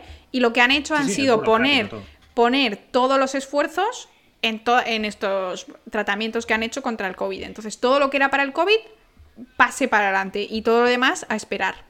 Ojo, pase para adelante no quiere decir que no haya sido la agencia europea tan estricta. Sigue manteniendo sus límites eh, a la hora de ser estricto, porque por ejemplo la rusa no ha llegado y Sinovac como que tampoco, que la China, por alguna razón, pues ya sea por los datos ofrecidos en los ensayos clínicos o lo que sea, pero lo que han hecho ha sido agilizar la documentación. Esto es mm, eso, si alguna vez habéis hecho un trámite legal, sabéis que tarda mucho. Y no es porque se tarde mucho en hacer el documento, sino porque hay, no se le da preferencia. Si al tuyo le dieran preferencia, en dos días tenías firmado lo que necesitaras de Exacto. documento legal. Pues esto es igual. Entonces, ¿cuál era el objetivo? Este, este, este producto. Exacto. Es decir, y si hubiera salido un antiviral o un, un producto que curara el esto, se haría lo mismo. mismo. ¿Por qué? Porque urge. Es esto. Entonces, digamos que pueden hacer saltarse un poco esa norma, pero siguen manteniendo esos niveles. Claro, Sí, entonces que es eso. verdad que sigue pues, siendo muy poco tiempo de producción y llamativo Sí. y tal. Pero, bueno, es así, o sea, porque podemos. es que si es no, así. si las, Claro. estas empresas no estuvieran preparadas de antemano para producirlas, pues hubieran tardado más. También es verdad. Vale, entonces o luego también. haber hecho más ensayos clínicos o haber cogido un rango mayor de gente para seguir probando. Quiero decir que podían haber esto, sí, pero también es verdad que la situación apremiaba a acelerar a lo justo para cumplir el, el plazo y, los requisitos de la. Entonces ni nos quieren matar, ni nos quieren hacer infértiles, porque además es que ¿para qué van a querer todo eso? Porque las empresas lo que quieren es, eh, que estemos vivos para comprar más medicamentos. Cuanto más años vivos, mejor. Lo que las empresas pues la farmacéuticas no quieren es que hagamos deporte y comamos sano. Eso nunca te lo van a anunciar a una empresa farmacéutica, pero no te van a dar nada que te mate, ni que te haga daño, Exacto. porque al fin y al cabo, pues se, se sabría la verdad y se hundirían. Exacto. Claro. Nos pregunta Charo si qué tipo van a ser las vacunas españolas. Bueno, pues yo estuve con Vicente Larraga y era de tipo esta, como la esta que os hemos explicado, la de ARN. Es, es, por, es por varias cuestiones la mejor. El nivel de distribución y una vez que se tiene entendida cómo funciona, la más efectiva también. No Entonces, era ADN. Alguna era. Es que yo creo que mm, eh, proyectos en España hay varios. Hay varios Sí, hay tipos. varios, pero el que lo tiene más avanzado, creo, es. Pero bueno, que también nuestra producción, por ejemplo, de vacunas, obviamente no va a ser para nosotros, porque aparte, bueno, por cuestiones de financiación y equipo, no es lo mismo una empresa como Pfizer, que tiene cientos de personas las que pueden meter en un edificio e investigar únicamente con los mejores equipos que un equipo de siete personas en el Centro de Investigaciones Biológicas de, de aquí de Madrid. No es lo mismo los recursos económicos y de equipos y de personal y de tiempos, ¿de acuerdo?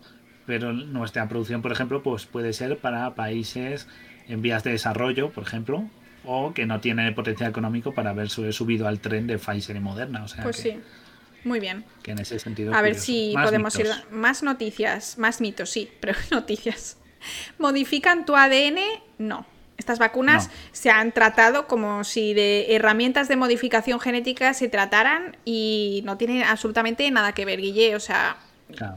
Nada, que nada que La ver. célula, las células humanas, imaginaos una gran pelota y dentro hay otra pelota más pequeña llamada núcleo. Dentro del núcleo está nuestro ADN madre, es como el verdadero código importante. Lo Está que protegido. en forma de ADN, claro, está protegido por una membrana y tal, y es difícil que nada penetre ahí. es, es lo más sagrado dentro de nuestra célula.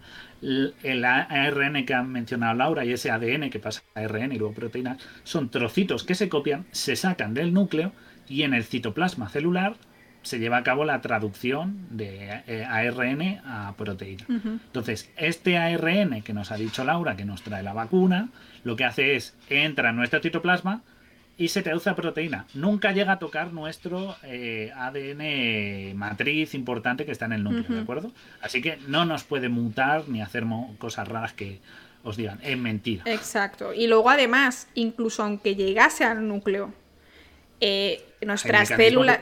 Exacto, o sea, hay mecanismos que protegen que esto no ocurra. O sea, nadie tira una gotita de aceite al suelo y piensa que le va a salir una tortilla. Necesitaríamos tener las herramientas de modificación genética específicas para integración de ADN, para modificación de ADN, lo que queráis. Y esto no está en las vacunas, esto es una simple molécula de ARN con las instrucciones para hacer la espícula. No tiene las instrucciones para hacer absolutamente nada más. Hay, hay herramientas de modificación genética hay herramientas de modificación genética que existen y que se están empezando a usar, Font, que lo hablamos el otro día, recuerdas, para tratar enfermedades eh, de la sangre como la hemofilia. Estos tratamientos son personalizados, ¿vale? Eso lo primero, es decir, no, no, valdrían las, las vacunas eh, que son iguales todas para cualquier persona y además esto vale los que están existiendo ahora, que son los últimos, las últimas generaciones de, modificación genética, cuestan eh, millones. Cuestan un millón o, medio millón por lo menos por paciente. Entonces no tiene ningún sentido que las farmacéuticas intenten modificar tu ADN mientras eh, han pagado 12, 12 euros o 12 dólares no sé cuánto, pero creo que ese es el precio más o menos, 12, 20 dólares por, por dosis, ¿no? A estas empresas. Entonces, yo creo que si lo vemos así, si lo vemos desde la lógica del sentido de cuánto cuesta, exacto, ojalá fuese tan fácil modificar el ADN como que de repente tienes una enfermedad eh, genética como la tiene pues nuestro, nuestro querido Polizón Font y, y que, le pusiesen una vacuna y le curasen. Ojalá, ¿no? Ojalá, pero no es así, no es así, eso no es posible hoy en día. Entonces es muy importante que pensemos con claridad, que tengamos la, pues, lógica de decir, pero ¿por qué van a hacer eso, no? Entonces esto, esto es importante. el, ARN no se integra en el ADN incluso aunque quisieran. Y luego eh, estaba esperando, eh, digo, a ver si está Guille, porque a ver si viene. Eh, el otro día lo explicamos el tema de magneto, ¿no? De que te convierten en un imán, en un imán humano de repente la gente no se le pega una cuchara o una moneda porque justo le han vacunado ahí y dicen que pues que se han convertido en magneto, ¿no? Eh, no sé si se oye, chicos, eh, mucho de fondo. se ha ido a ver el partido. puede ser, puede ser, ¿no? Es que me dijo que estaba esperando un, un envío, entonces a lo mejor le ha llegado el envío. Sí. Muy bien. Ya estoy, ya estoy. vale. Entonces. No, no, no he ido a partido, no he ido a el partido. Guille, yo estoy, sé, estoy aquí. Yo sé que te, te gusta a ti contar eh, por qué las vacunas no nos producen eh, imanes, no nos hacen ser imanes andantes. Vale. Eh, bueno, no sé si habéis mencionado ya también lo de los chips. no, lo de los chips, no, cuéntalo, cuéntalo. Bueno, ¿habéis, tenéis perro, todos los que tengáis perro, animales, mm, les ponen chip eh, la aguja con la que se pone un chip todavía es bastante grande y duele mucho. ¿De acuerdo? Son agujas muy grandes porque los chips que a día de hoy se están utilizando son, aunque son muy pequeños, siguen teniendo un cierto tamaño y, no son para inyectar intramuscularmente, ¿de acuerdo? Muchas veces se inyectan debajo de la piel los animales, por ejemplo, algunos que se les hace rastreo, y son chips que generalmente son un localizador o simplemente tienen información básica sobre un animal. ¿de acuerdo? Para identificarlo, pero no son chips que te controlan ni que se conectan, porque no es posible esa tecnología, eso es la ciencia ficción más alejada del mundo, ¿de acuerdo? Para eso tendrían que los chips poderse conectar a nuestras células, que por cierto, del brazo a la cabeza hay bastante distancia para conectarse, y traducir información y obligarnos. No. Wireless. ¿De acuerdo? No hay posibilidad de chips. Y los chips serían agujas, además es que las podéis buscar, o sea, agujas, el tamaño con el que se inyecta un chip, y la verdad, son bastante siniestras porque son a lo mejor tranquilamente 20 veces más gruesas de la que con la que te ponen la vacuna del COVID. Así que no hay chips ni posibilidad. De hecho, ni eh, nanochips. a mí, cuando me pusieron. La, hace, hace tres años tuve un pequeño accidente de bici y cuando te haces cortes te ponen la vacuna del tétanos por si acaso. Tétanos. Y me la pusieron y, es, duele bastante, es una vacuna que duele mm, bastante, ¿vale? Se me puso el brazo morado, casi el, hombro. Y durante bastante tiempo tuve un, un golpecito, como un... Había como un... como si tuviese... no era un, moratón. No, dentro, o sea, cuando se me quitó el cardenal, que tardó bastante en quitarse, había que notaba con el con el dedo. Sí, a mí también me dio un poquito de fiebre. La verdad es que la peor vacuna que me han puesto en mi vida, ¿eh? Y mira que me, puse el, año anterior y eso para viajar a, a Costa de Marfil, que te pones millones de vacunas cuando vas a África, pues eh, bueno, la del tétano es la peor que me han puesto. Así, y se me, se me marcaba un poco, pero fíjate que estaba blandito, porque se me debió de quedar como una especie de cicatriz o algo así. Exacto, la alternativa es peor. Porque morirse de tétanos es de las peores muertes que puedes tener en la vida. Es bastante horripilante. No se lo recomendamos a nadie. Si lo queréis ver, creo que en las armas biológicas lo mencionábamos. En las armas químicas hablamos de, toxinas y hablamos de la del tétanos. O sea que si le queréis echar un ojo, no creo. Ver cómo, qué pasa. Hablamos. la del tétanos en un programa, en un programa hablamos de la tétano. Puede ser en alguno de armas de químico, armas químicas o armas nucleares. Armas químicas. Y también puede ser que hablemos eh, de lado, ¿no? De pasada, la, con la toxina botulínica. Sí, que en fondo. En el programa del Botox, que están muy interesantes, os los recomendamos en nuestro podcast, El Camarote de Darwin. Vale, eh, entonces Guille, los chips, nada, no es posible. Nada, chip no se eh, posible. Imanes. No, no es posible que haya chips ni nada parecido. Imanes, lo mismo. Para empezar, para que fueran imanes necesitarías. Eh, fijaos la cantidad que os inyectan, es mínima, con lo cual necesitaría. Pues imaginaos la poca fuerza que tiene un imán de los de la. Y es casi todo agua. Que, pues imaginaos aquí que casi todo es agua. O sea, necesitarías un, un material magnético que inyectaras ahí y de nuevo a la profundidad a la que te inyectan del músculo, estarían, habría una capa de músculo encima que te la alejaría para que se atrajera. Y por cierto, esto no, es que, pero si tú le pones las llaves se quedan ya, pero es que esa misma persona ah, que me dijo yo estoy, eso, yo estoy una compañía de trabajo, ahora mismo. y se pega y se pegan las cosas. Si le pones un rotulador, se le va a pegar igual. Y si le pones un lápiz, se le va a pegar igual. Y dime tú qué magnetismo tiene el lápiz hecho de madera, un rotulador, un bolivic hecho de plástico no hay magnetismo ni hay atracción magnética de ningún tipo porque un boli es de plástico. lo que ocurre es que cuando se inyecta esa zona del músculo y esa zona de la piel está afectada, está dañada por esa inyección y reacciona y cambia la porosidad de la piel. Aparte de que si suda, y si no te lucha mucho también, pues aumenta la capacidad de adherencia de cosas. Entonces, eso es como el que se acaba pegando cosas al cuerpo porque está sudado y tal, se te pega no porque estés magnético, es porque... Claro. Pues porque la piel la, y la porosidad, la capacidad de adherencia ha cambiado. Es como cuando hace mucho calor y dices, joder, me estás pegando a alguien y se te pega la mano y te la tienes que despegar. No es porque tu mano sea magnética a tu cara, es por, por la adherencia que ha cambiado, por el sudor, por tensión superficial, claro. exacto, tensión superficial. Entonces, Vamos, si pones un detector para tontos también se le pega. Seguramente que a esa gente se le pega. Exacto, es que es lo que yo decía. La gente se estaba pegando cucharas, pero es que las cucharas no son magnéticas. Y monedas. monedas. Es que yo he visto que se llaves son materiales que no, que aunque no todo el metal es magnético, que esa es otra cosa que tenemos que entender. O sea, esto nos lo han pegado de que los cómics, magneto, todo lo que sea metal, esto, pero tú dale a magneto un trozo de metal no magnético. Se lo come con patatas. Exacto. La plata no tiene una gran capacidad magnética y se pega también, ¿qué pasa? No, es, por esa razón. Así que no hay nada de metal, ni imanes, ni cosas raras. Es por eso. Vale. Lo que pasa es que, bueno, pues las redes sociales y lo viral hace mucho daño a veces. Genial, Guille.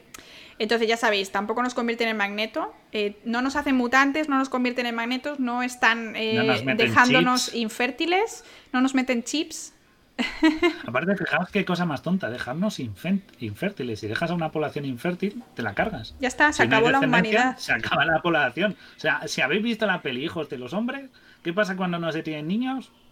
Que fin del mundo, fin del mundo, ya está. no hay descendencia, no se perpetúa la especie, fin. O sea, que tampoco es para quedarnos infértiles. Claro. Eh, dice, eh, me preguntaron también en redes sociales, eh, hubo bastante revuelo, en, sobre todo en Estados Unidos, por una supuesta como inflamación de miocardio y de pericardio relacionada con la de, con la de Pfizer, ¿vale? que es de la que más han puesto allí.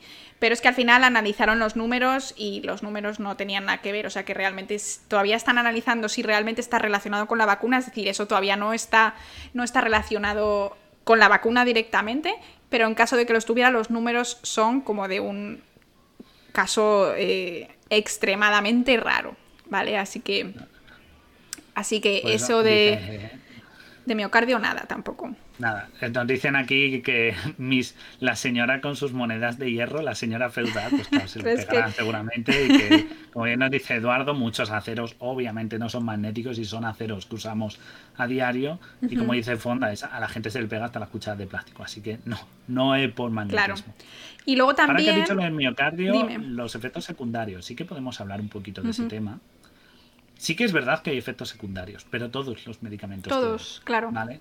Lo que pasa es que, pongamos el ejemplo del antihistamínico que, que yo tomo, lo que ya apenas tomo. Eh, tiene efectos secundarios. Si cogéis cualquier medicamento y abrís, dice, eh, rara vez da náuseas. Uno de cada mil. o uno de cada diez mil sufre diarrea. Y uno de cada esto puede sufrir, eh, no sé, comportamiento nervioso, me lo invento. ¿Vale? Eso es normal. Todos los medicamentos tienen efectos secundarios porque cada persona tiene una bioquímica concreta. En el caso de las vacunas, hay más casos porque estás vacunando a millones y aparte se le hace seguimiento. si buscáramos gente que sufre efectos secundarios por cada medicamento, veríamos que en todos los medicamentos un porcentaje de población de bueno, población de los consumidores lo sufre. Y cuanto más masivo es el medicamento, más gente con efectos secundarios. Porque Exacto. Si hay una cada 100.000, pues habrá dos en cada 200.000. Retuiteé justo ayer que salió la noticia han puesto en total, desde que empezaron a vacunar en el mundo, más de 3.000 millones de dosis. 3.000 millones. ¿Qué?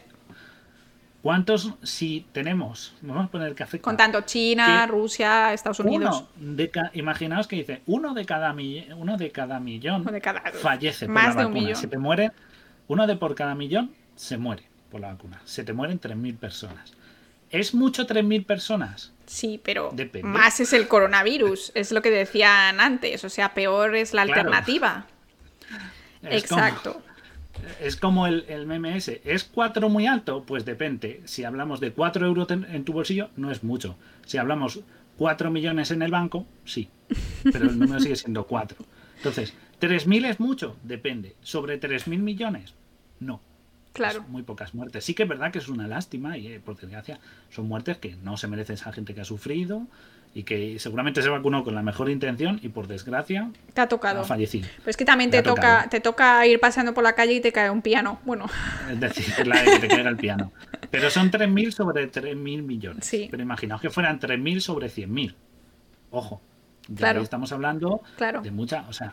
Y ahí entran las, ahí entran las agencias del medicamento a hacer el balance sobre qué es lo que eh, merece la pena o no merece la pena para seguridad general, es decir, con qué perdemos más, ¿no? Exacto. ¿Cuántas, cuál es la probabilidad de morir a manos si 3.000 millones de personas se infectan con el COVID?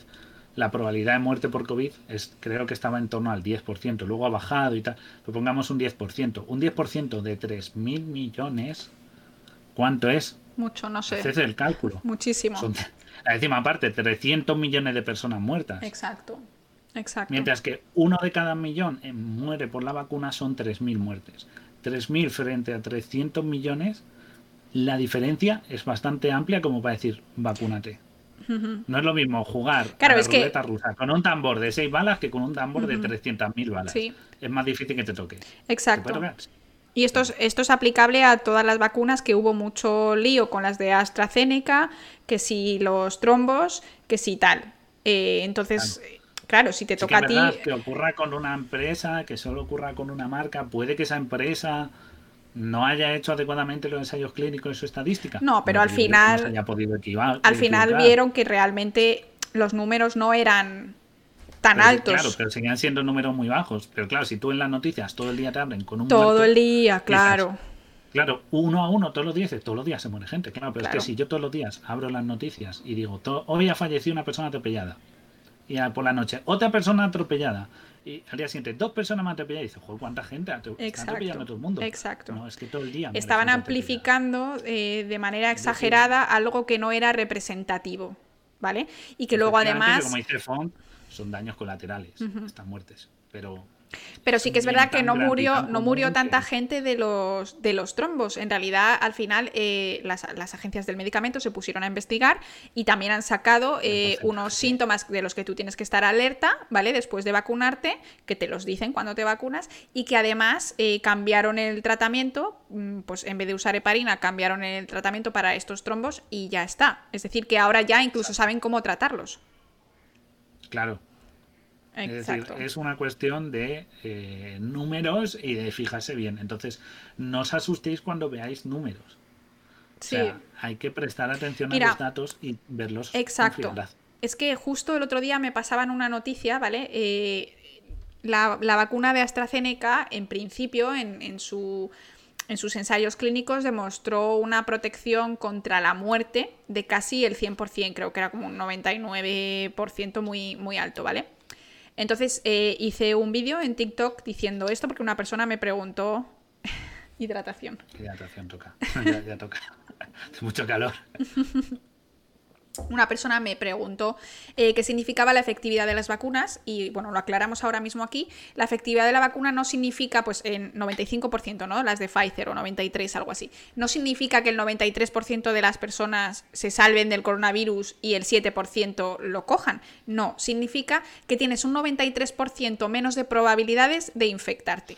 Pero es que además las vacunas, además de tener una efectividad contra eh, la infección en general, tienen efectividad contra enfermedad grave y contra em, hospitalización y muerte. ¿vale? Y que esto es lo importante de las vacunas. Las vacunas nos protegen de morirnos. Si al final pues te tienes que pillar el coronavirus porque te toca ese 7% de probabilidades un poquito más, pues bueno, pues mala suerte, ¿no? Pero esto es muy importante porque luego mucha gente, ¿no? Cuando oye este, ah, claro, 100 casi 100% de reducción de muerte, pero es que he visto en las noticias que han muerto, que de, los de los muertos por coronavirus, eh, me, pasaron una noticia específica de Diario de Navarra, ¿vale? Que decía que el 5% de los muertos eran personas que habían recibido las dos dosis de la vacuna, ¿vale? ¿Qué pasa con esto? Si lo pones así, si tú pones así los números, dices, bueno, ¿qué está pasando? Este, este 100% de efectividad, bueno, 100% de efectividad, pues cuando usas 100.000 personas, pero obviamente cuando empiezas a vacunar a millones, pues empieza a haber más muertos, ¿vale? Eh, si cambias eh, las cosas, eh, si piensas que el 50% de la población está vacunada pero solo el 5% de los muertos son de coronavirus, pues ahí ya las cosas cambian, ¿no? Ya empiezas a pensar que seguramente las vacunas realmente te están protegiendo contra la muerte. Y luego además, si lo ves en el sentido de leer sobre estos pacientes en particular, que de hecho lo ponían en la noticia, pero esta persona que me pasó la noticia estaba completamente eh, nerviosa, ¿no? Por eh, eh, intentando escuchar lo que quieren escuchar, eso también es verdad. ocurre que estas personas, la mayoría son de mayor de 90 años y el resto mayor de 80 años. Es decir, eh, no sabes qué tipo de patologías eh, conjuntas tenían, no sabes el, background ¿no? de este paciente y no sabes realmente eh, si esta persona se hubiera muerto pues, al día siguiente de otra cosa. Es decir, que es que este, son personas que tenemos así, nos va a pasar a nosotros. Cuando lleguemos a los 80 años, pues es, es, la normalidad. Todos hemos tenido abuelos que estaban con un sistema de salud, con un sistema inmunitario súper debilitado. Entonces sí, te puedes vacunar y reduces tus posibilidades. Pero si tus posibilidades del principio eran un 100%, pues a lo mejor las reduces a, un 90% de posibilidades de morirte. Exacto. Y esto es Exacto. También hay que sacar eso con lo mismo con lo de, ah, es que se han reinfectado. Y cuando veías lo de reinfectado, decías, oh, Dios mío, no somos inmunes ni aunque lo pasemos. Y tú, tú mirabas y decías, no, persona de 78 años, inmunodeprimida, con otros problemas de salud, y tú dices, si lo raro es que haya sobrevivido a la primera. Exacto, exacto. Hay que pensarlo así. Y hmm. también, aunque se reinfecte esa persona, tendrá cierta defensa contra, e, contra el virus. Puede tener cierta defensa. Entonces, eh, claro, eh, hay que pensarlo de esa manera. Y luego también hay que pensar una cosa. Las, todas las empresas, si habéis seguido las noticias, bueno, si las habéis seguido no, si os la han echado a la cara porque es que es un monotema durante, en los medios de comunicación los en el último año, eh, nos veíamos con que AstraZeneca promete un 93 y viene Pfizer 94 y Moderna un 95 como si fuera una verdadera eh, puja a ver quién llega más. Sí. En verdad ese porcentaje no es tan significativo, pero competitivamente y comercialmente sí. Exacto. De acuerdo, también hay que pensarlo así. Porque me preguntan, eh, ¿cuál es la mejor vacuna? Bueno, la mejor vacuna es la que te puedas poner. Porque no ponerte una vacuna porque no te ha tocado tu favorita eh, es el mayor error que puedes, que puedes cometer, porque quizá eh, si eres una persona, mucha gente, ¿no? Las que se empezaban a vacunar al principio, sobre todo cuando empezó todo este problema de AstraZeneca. No, es que yo no he ido a vacunarme porque me tocaba AstraZeneca, así que voy a esperar a ver si me toca la de Pfizer, que es mejor. Bueno, pues es que a lo mejor te toca coger el COVID justo en esos tres meses y te mueres. o matas a tu madre, ¿no? Porque al final estás cuidando de tu madre y te toca. Pues Pero mira, Laura, yo te voy a hacer una pregunta, porque has, has dicho que te pusieron la del tétanos y tal. ¿De qué marca era? Yo qué sé. No, no, no creo que pudiese elegir, ¿no? Y tú preguntas. ¿Preguntaste acaso de qué marca era? No, yo dije, ponme todo lo que me tengas que poner, yo no me quiero morir de tétanos. Vamos, sálvame la vida. No dice de qué marca. Es que es muy primer mundista decir, yo esta no. Nunca he visto qué marca me han puesto. O sea, yo tengo la cartilla vacunacional completa de punta a punta y no decía, oye, ¿qué marca es? Exacto. Y, las madres que vacunan a sus hijos no, no, preguntan cuál es la efectividad de la vacuna que le toca. Pues la que le toca es la que le toca, es así. Claro, cuando van a poner vacunas a los niños y a, bueno, a los adolescentes, ¿no? A 13 años y tal, con la cartilla, lo que van a ir a preguntar, ¿qué edad tiene y cuál le toca? Lo miran y dicen, pues la de la polio, la del tétano, la del la, triple vírica, la que toque, pero no dicen, a ver, le tocan la de marca, no, no, no hay marcas. Esto es culpa, esto de las marcas es más bien culpa de los medios, más de los medios que de la gente. Los medios nos han bombardeado con las marcas, con esa comparativa y nos han creado esa paranoia de esta marca es buena, esta marca es regulín, esta la Janssen bien, eh, la otra sabe a fresa y no te da un trombo. No, es también culpa, en este caso habría que culpar también un poquito a los medios por ese exceso de información, cuando lo que hay que dejar claro es que, como bien ha dicho Laura, ponte la que pilles. Claro. la que sea, pero ponte una. Bueno, la rusa no, porque a lo mejor tiene este acto de vodka, pero ponte la que puedas y, ponte la pauta completa, es lo que hay que hacer. Entonces, claro, eh, el problema también está en los medios. A veces la sobreinformación puede ser peligrosa y dañina. No que estemos bien muy informados, el problema es demasiada información que puede dar a situaciones de pues de confusión. Sí, y, de miedo. Y, tampoco está bien que la gente tenga miedo. ¿Por qué, por qué creas miedo en, en, una población que ya de por sí pues tienes un problema y si esa persona no se quiere vacunar? Entonces tú mismo como medio de información estás contribuyendo a que estas personas estén no vacunándose y al final te puede venir contra ti, ¿no? O sea también es verdad que hemos estado en una situación en la que era un monotema. Es el monotema y los medios, pues, a ver, desde cierto punto lo tienen fácil.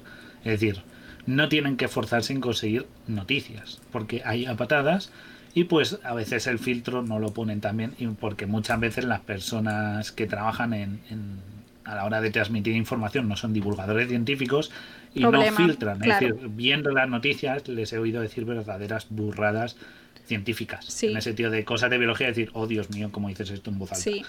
Pero porque yo lo sé, pero mucha gente no. Entonces, todo eso es, afecta negativamente a la, a la concepción. Sí, como dice. Hemos preguntado la marca. Sí, como dice Eduardo, las farmacéuticas han hecho mucho marketing. La verdad es que eh, sí, hubo una lucha encarnizada para, para llegar al, al primer puesto y además recordáis que tanto Pfizer como Moderna eh, anunciaron su efectividad un día, o sea, fue como un día una y al día siguiente otra, y fue como antes de publicar lo que sería el estudio y demás. O sea, fue todo como un sé que lo va a publicar la otra empresa, entonces voy a hacer el anuncio hoy porque no me aguanto. Todo hay que hablarlo. El lobby de las farmacéuticas, o sea, yo trabajo como comunicador de las farmacéuticas, ¿de acuerdo? En mi, en mi trabajo, no en este, en mi trabajo. Y son grandes empresas y son grandes lobby y mueven muchísimo dinero. En España son prácticamente el segundo sector que más dinero mueve de este país. Y no, el, el segundo. Y tiene un poder enorme. Y en, y en porque son, son, para bien y para mal, una cosa de la que dependemos. Y ellos tienen ese potencial de, pues eso, de colaborar con la humanidad, pero saben que es un negocio. O sea, sí. y, y, el arañar, como dice Laura, poner el aviso y decir, no, yo un 94, 95, 96. ¿Creéis que de un 94 a un 96 el salto es significativo? No. Pero comercialmente, sí. Porque tú dices, ¿cuál me pongo? La que dé más. La es que más, solo es un mejor, 2% más, claro. pero es la que da más. Punto. Ahora, si me dijeras una da 40 y una 80, pues digo la de 80, obviamente. Pero en, un nove- en una horquilla tan ajustada es absurdo. Entonces, Sí. ahí también, pues eso, es lo que dice eh, lo que dice Eduardo. Han hecho mucha, mucha, mucha promoción, marketing y han sabido esto. Y había un gran pastel a repartir que a venderlo. Dice como... Obviamente lo agradecemos, Sí. ¿eh? hay que agradecerlas, que nos Obviamente, han salvado sí. al mundo. Hay que decirlo. Dice que como tantas cosas, en realidad es un negocio y lo único que quieren es ganar dinero, pero sí que es verdad que a pesar de ser un negocio, las farmacéuticas sí que tienen que pasar ciertos eh, exámenes, ¿no? Por parte de las agencias del medicamento y no pueden simplemente decir esto funciona, sino que ellos tienen que demostrar que funciona. Es decir, sería una mezcla Claro. entre ciencia y negocio. Es decir, no Claro. porque sea negocio eh, te vas a fiar menos de los medicamentos que las agencias del medicamento pues dan como válidos. Exacto. Incluso ha habido países que han puesto más pegas a ciertas marcas o las han vetado o las han dejado de poner temporalmente hasta que no se ha obtenido Exacto. más información y otros las han seguido poniendo. Y hay países, por ejemplo, como en la Sinovac, que en la China, que se está poniendo en Latinoamérica, porque allí tienen unos baremos mejores o peores, distintos, ¿de acuerdo? Y permiten que ese producto, con la información que hay, se pueda aplicar. Mientras que aquí no. También ocurre en el ámbito alimentario, quiero decir, y cosmético. A no sorprendas, esto pasa en otros campos. Entonces, bueno, nos dice que dicen que se tiene que ir. Así que Gracias por estar, Bueno. pero dice que a, él le pus- a ella le pusieron eh, eh, dos vacunas de pequeña eh, que no eran tan eficaces. Pero bueno, de todo se aprende y sí que es verdad que aquí estaban bajo muchísima vigilancia. Es decir, claro, todo el mundo estaba... No, esto.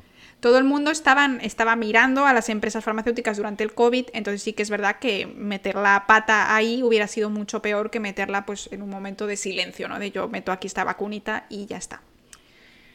Claro, también ves, por ejemplo, te puso una vacuna entre los nacidos en el, en, eh, entre el 85 y 90 y fíjate, se vio más tarde, ¿por qué? Porque fase 4 de farmacovigilancia de productos liberados al mercado. O sea que... eh, y por cierto, Eduardo nos dice que es como mucho mejor el protector de 50 que uno de 30. Hablaremos de protectores solares, Sí. porque ahí sí que hay una tela que cortar enorme. Bastante, bastante. Y, y ya que Mm. hablas de, de protectores solares y esa nueva corriente de eh, antiprotectores solares, yo cada vez entiendo menos al mundo, podemos mencionar un poquito el tema de los antivacunas, que también es otro, otro pequeño drama Sí. Bueno, que estamos viviendo. sí, la verdad es que hay bastante gente antivacunas diciendo, yo ob- obtengo eh, comentarios a diario en mis vídeos de divulgación sobre vacunas que, que dicen que, que ellos no se pondrían jamás la vacuna. Y me dicen, siempre me dicen, eh, además con siempre el tinte machista, eh, siempre hay un poquito ahí, póntela tú, bonita. Siempre, ¿no? Siempre ese bonita, eh, guapa, siempre viene detrás, en, en esa, ese, ese tono así despectivo.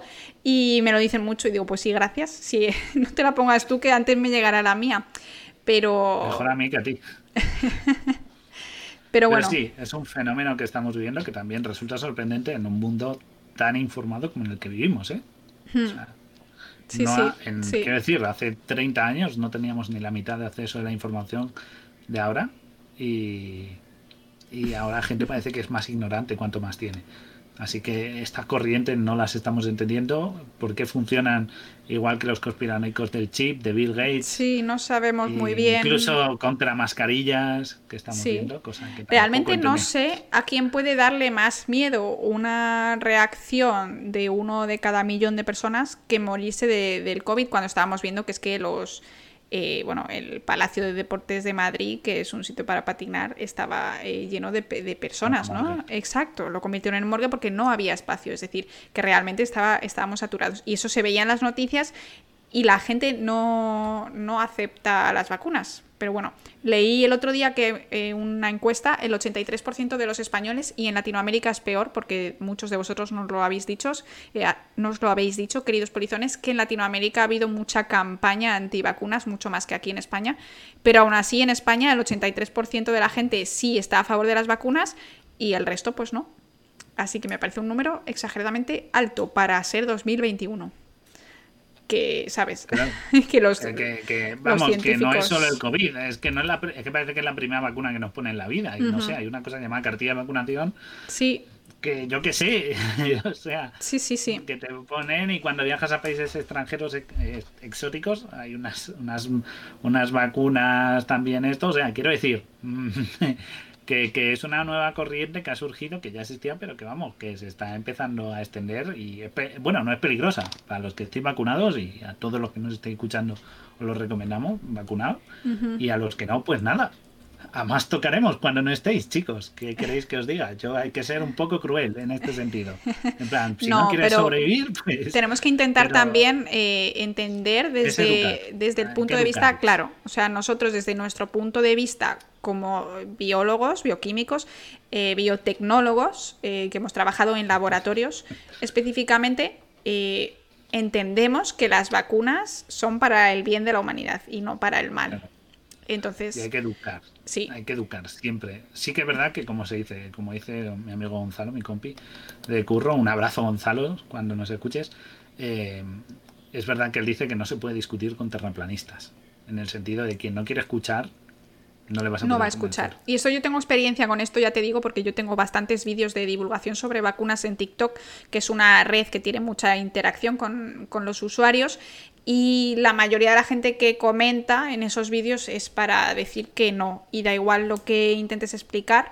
O sea, siempre están los que preguntan y los que directamente comentan que no. Los que preguntan son gente que tienen dudas y que de manera real quieren informarse de una persona que está formada ¿no? en biología, en bioquímica y que ha leído bastante al respecto, pues como nosotros, ¿no? que intentamos divulgar. Pero luego hay gente que directamente está cerrada. Está cerrada. que ellos tienen la, razón y tú mientes. Incluso que te dicen que tú estás copinchado. Bueno, si, yo ganase el dinero. exacto. Ellos. Es que ellos piensan que a mí me pagan las, las, empresas farmacéuticas y me lo han dicho. Me han, me han dicho cuánto te tendrán que pagar para que digas esas burradas. Por favor. La respuesta es ojalá. Pfizer, por favor, ojalá. tenemos... Pfizer, si nos está escuchando, somos partner buenísimo, patrocini ya. O sea, el patrocini te lo hacemos. Vamos allí a Alemania, grabamos eh, los laboratorios, cómo hacéis todo, hacemos un lavado de cara de la empresa. Bueno, vais a quedar maravillosamente guapísimos.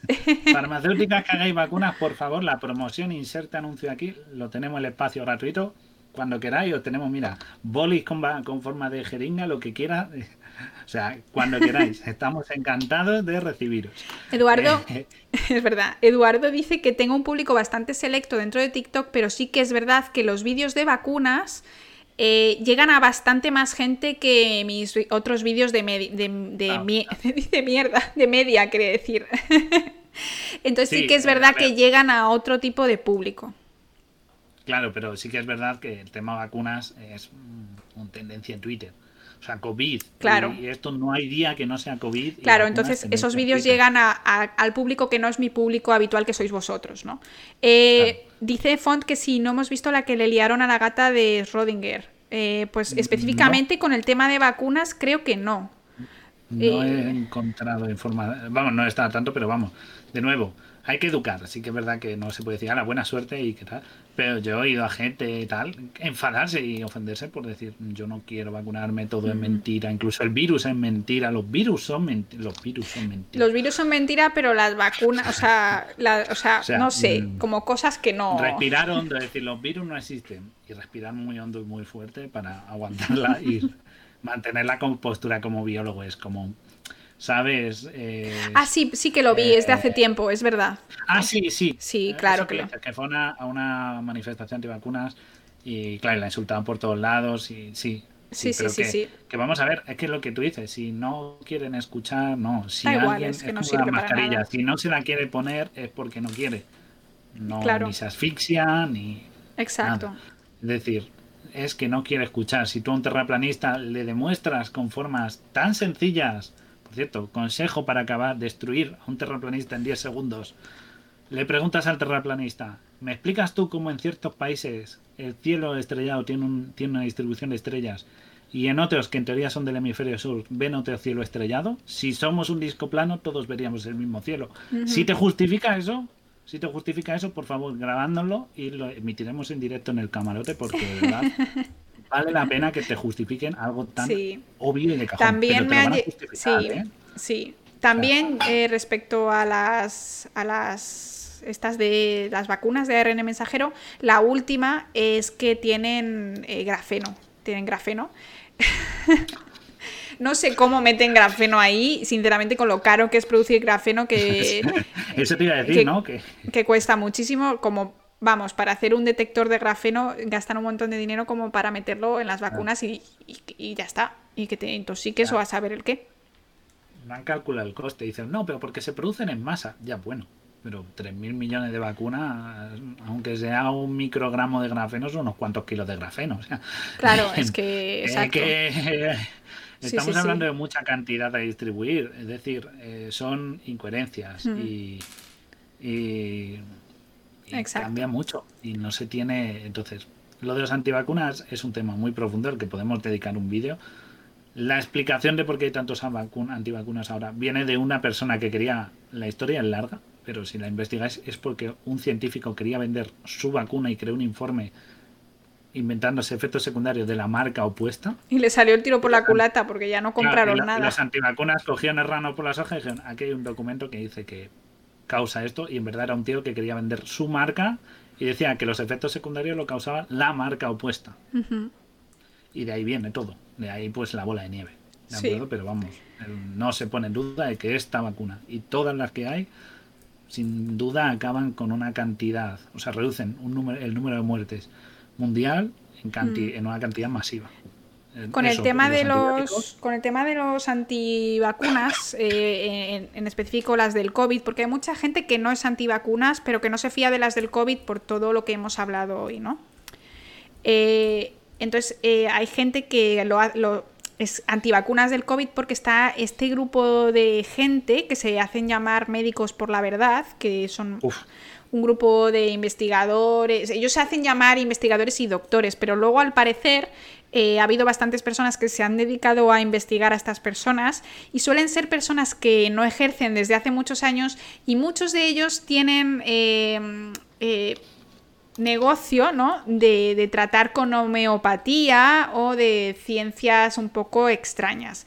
Es decir, exacto, a uno le acaban de descolegiar. Es decir, están en ello, mirando lo que está pasando con estas personas, pero la mayoría de, estas personas tienen algo detrás, ¿no? Las, las, personas que divulgan en contra de las vacunas y en contra del COVID y todo esto tienen un, algo detrás que les va a beneficiar y que van a salir ganando. Y suelen ser pacientes que van a su consulta en vez de ir a, la medicina tradicional, etcétera, etcétera. Así que hay que tener siempre cuidado con quién te dice las cosas, porque el hecho de que use palabras técnicas y de que se haga llamar doctor o profesor de no sé cuál universidad, no tiene por qué significar lo que tú crees que significa. Y eso es muy importante, es un mensaje para nuestros polizones, que no todo el mundo tiene las intenciones que tú crees que tienen.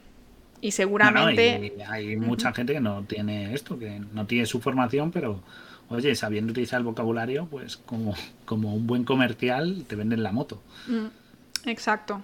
Nosotros, si queréis, os enseñamos el título, ¿eh? que lo tenemos. Yo tengo por ahí, ahí, hecho un rollito. O sea que.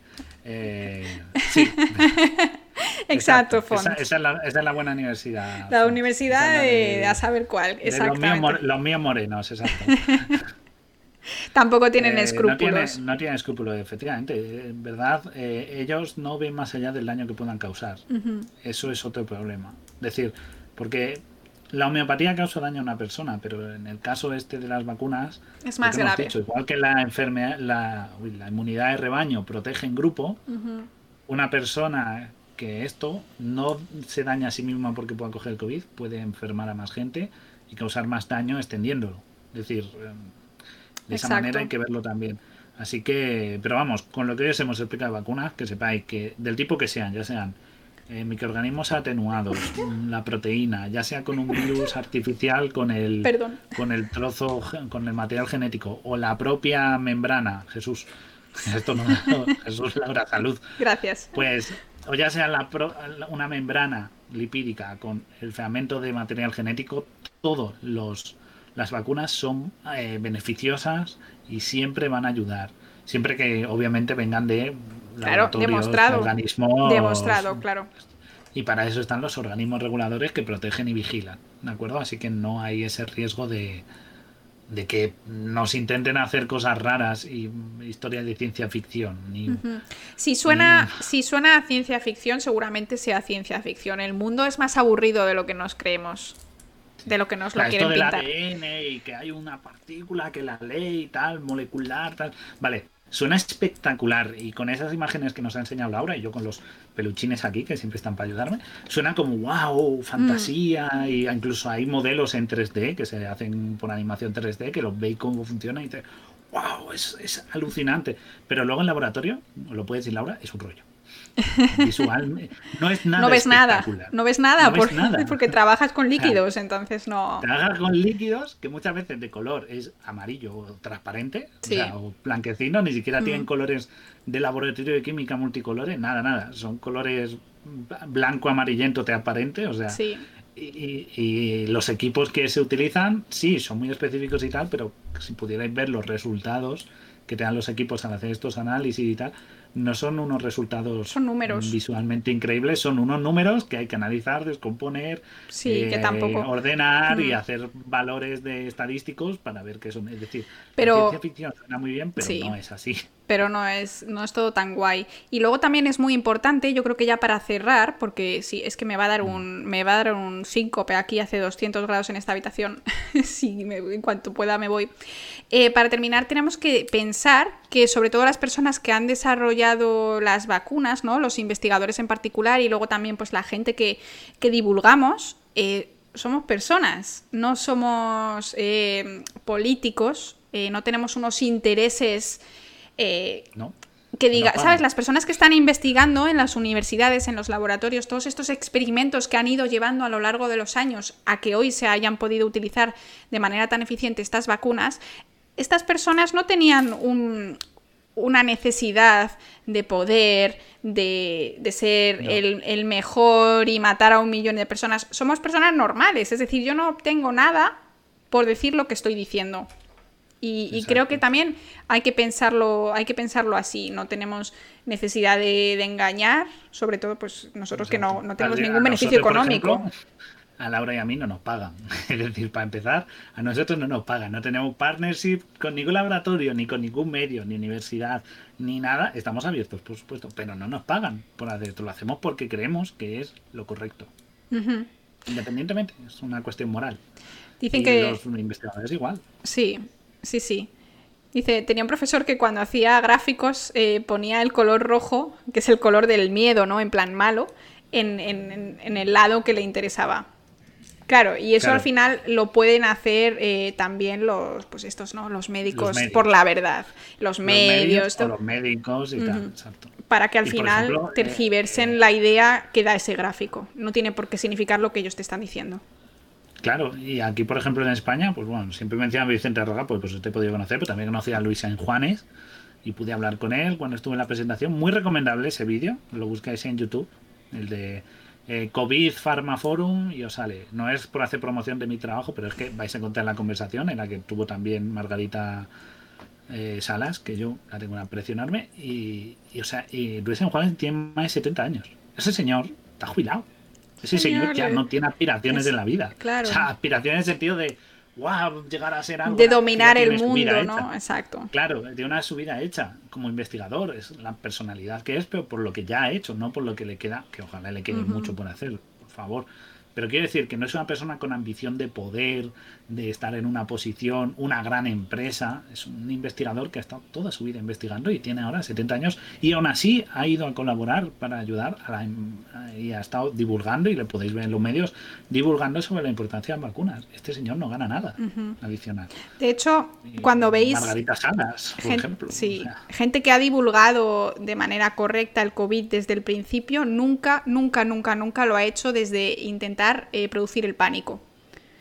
Por mucho que ha sido una pandemia, ¿vale? Ha sido una pandemia, pero la gente que ha sido buena divulgadora, los científicos, nunca, nunca han intentado que cunda ese pánico. Siempre han dicho hay que eh, empezar a, lavarse las manos de manera extrema porque no sabemos dónde está el virus, hay que empezar a usar eh, mascarilla porque creemos que es por aerosoles, pero nunca ha sido ese tinte eh, totalmente de, pánico, ¿no? Que cunda el pánico. Eso no ha sido nunca la manera en la que, de hecho, podéis buscar eh, divulgadores científicos. En Twitter hay muchos y lo hacen bien, ¿vale? Luego está la gente que no son divulgadores científicos, que lo que son es eh, gente que, pues, que cuenta la noticia de la manera que vende mejor.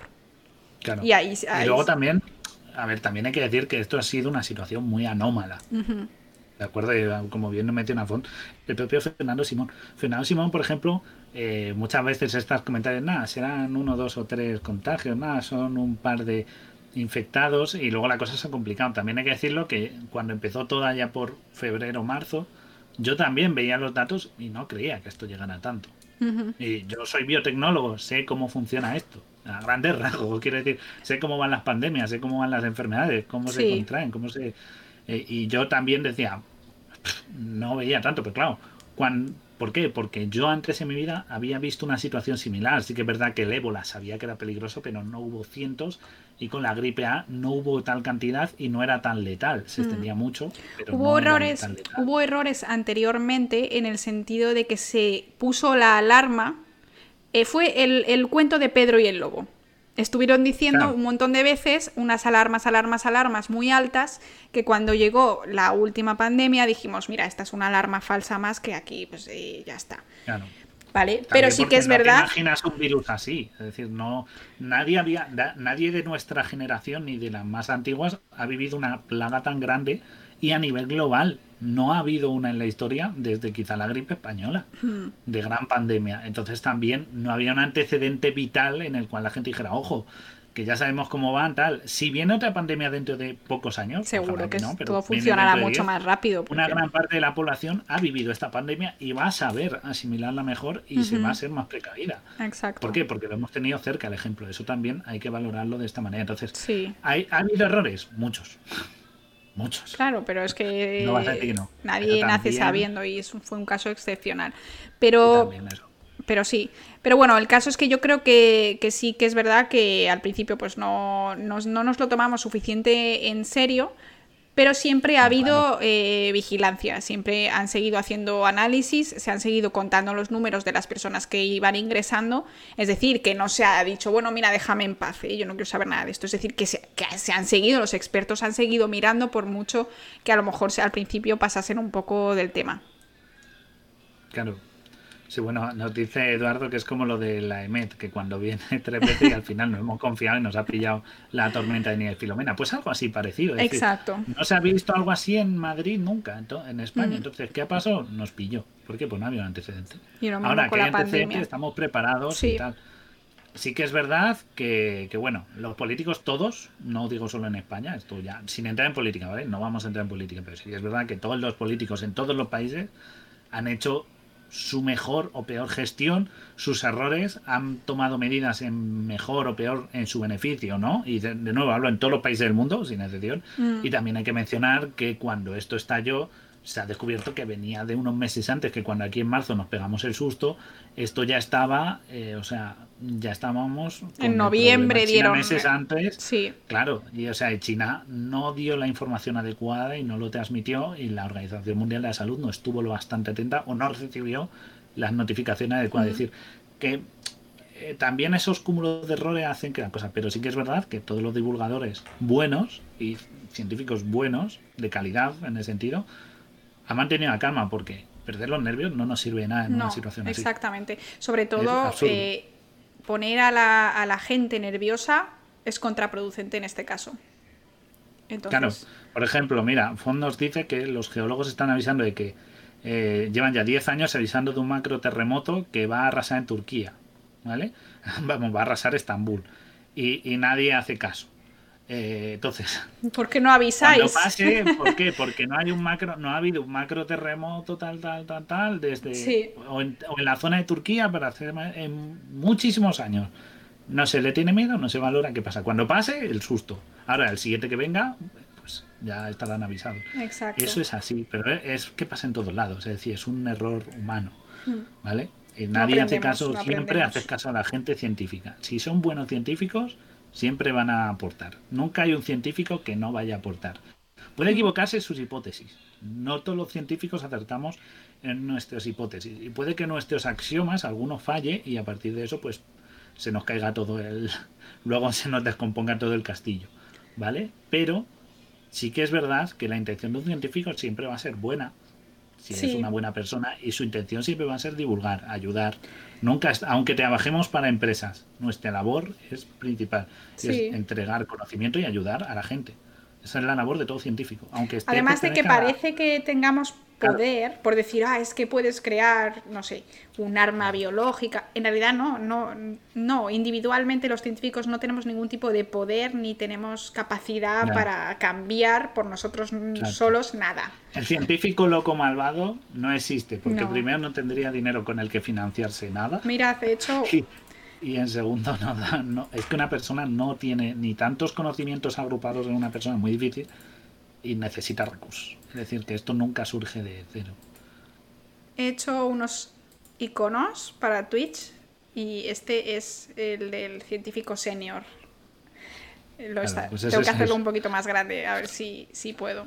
Lo, añadiremos. Pero vamos, eso es lo que os queremos decir. Entonces, en el caso de las vacunas, si te las están vendiendo científicos y las vacunas han salvado muchas vidas hasta el punto que hay enfermedades que están literalmente erradicadas.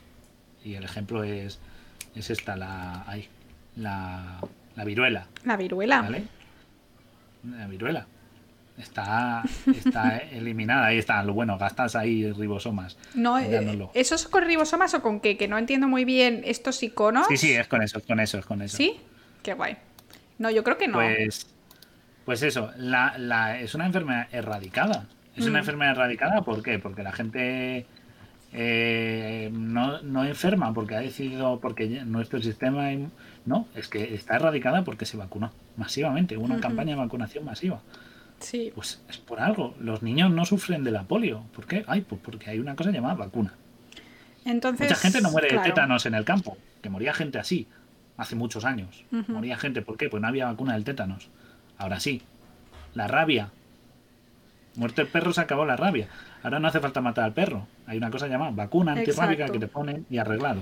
Entonces, eh, hay que vacunarse, hay que vacunarse de todo. de todo, pero también ahora específicamente el coronavirus, cuando os toque vacunaros y los que estéis vacunados, pues enhorabuena, eh, sois de los afortunados eh, que os tocó primero. Y es importante que nos vacunemos cuanto antes mejor, es decir, en cuanto sepas que tu turno se abre, eh, vacúnate porque el tema exacto, dosis completa. Cuanto antes se completen ambas dosis, mejor, porque la eficacia de una dosis no es lo mismo que de las dos dosis. Cero efectos secundarios, dijo, dice Font. Eh, mucho sueño, pero bueno, eso es normal, eh, un poco de activación del sistema inmunitario. Eh, no es fortuna esa edad, bueno, es una manera, es una manera de ser, de ser amable, por no llamaros viejos. que nuestros polizones, eh, aquí todos somos jóvenes de espíritu porque nos gusta la ciencia.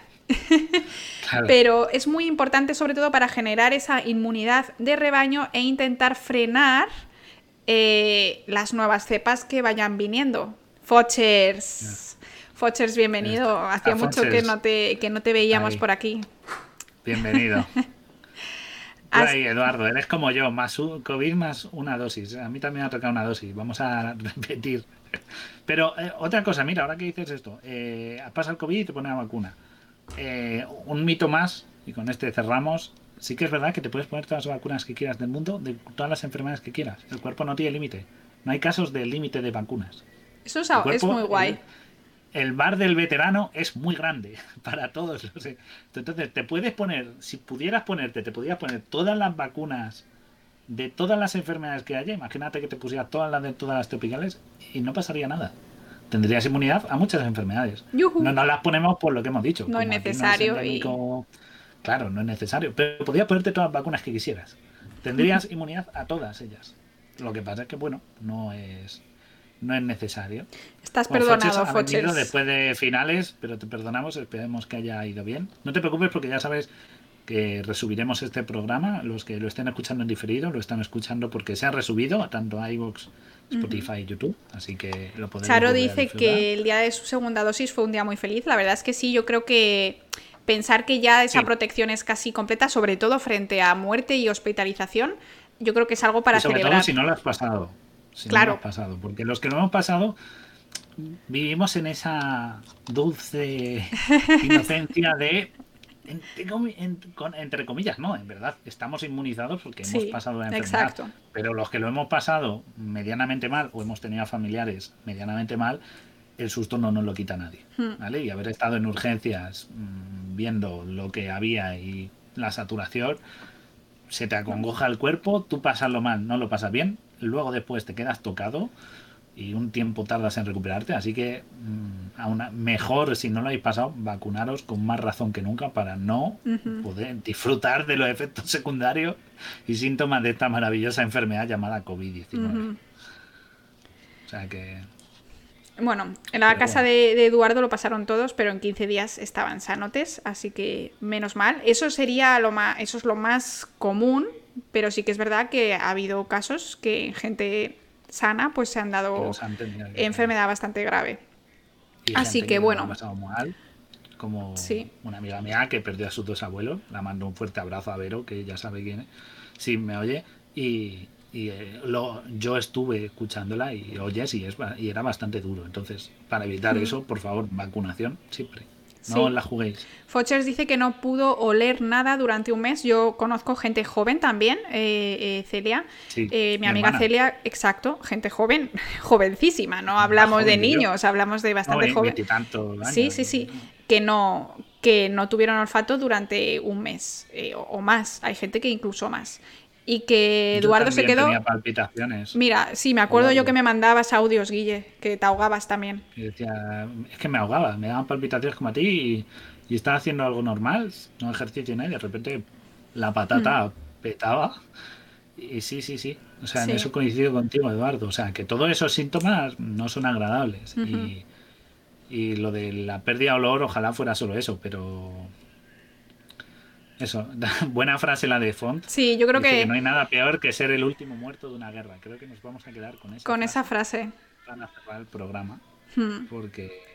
Sí, porque, es, una frase bastante bonita, creo que incita a que todos nos vacunemos eh, después de este programa. La verdad es que ha sido un, programa extra largo.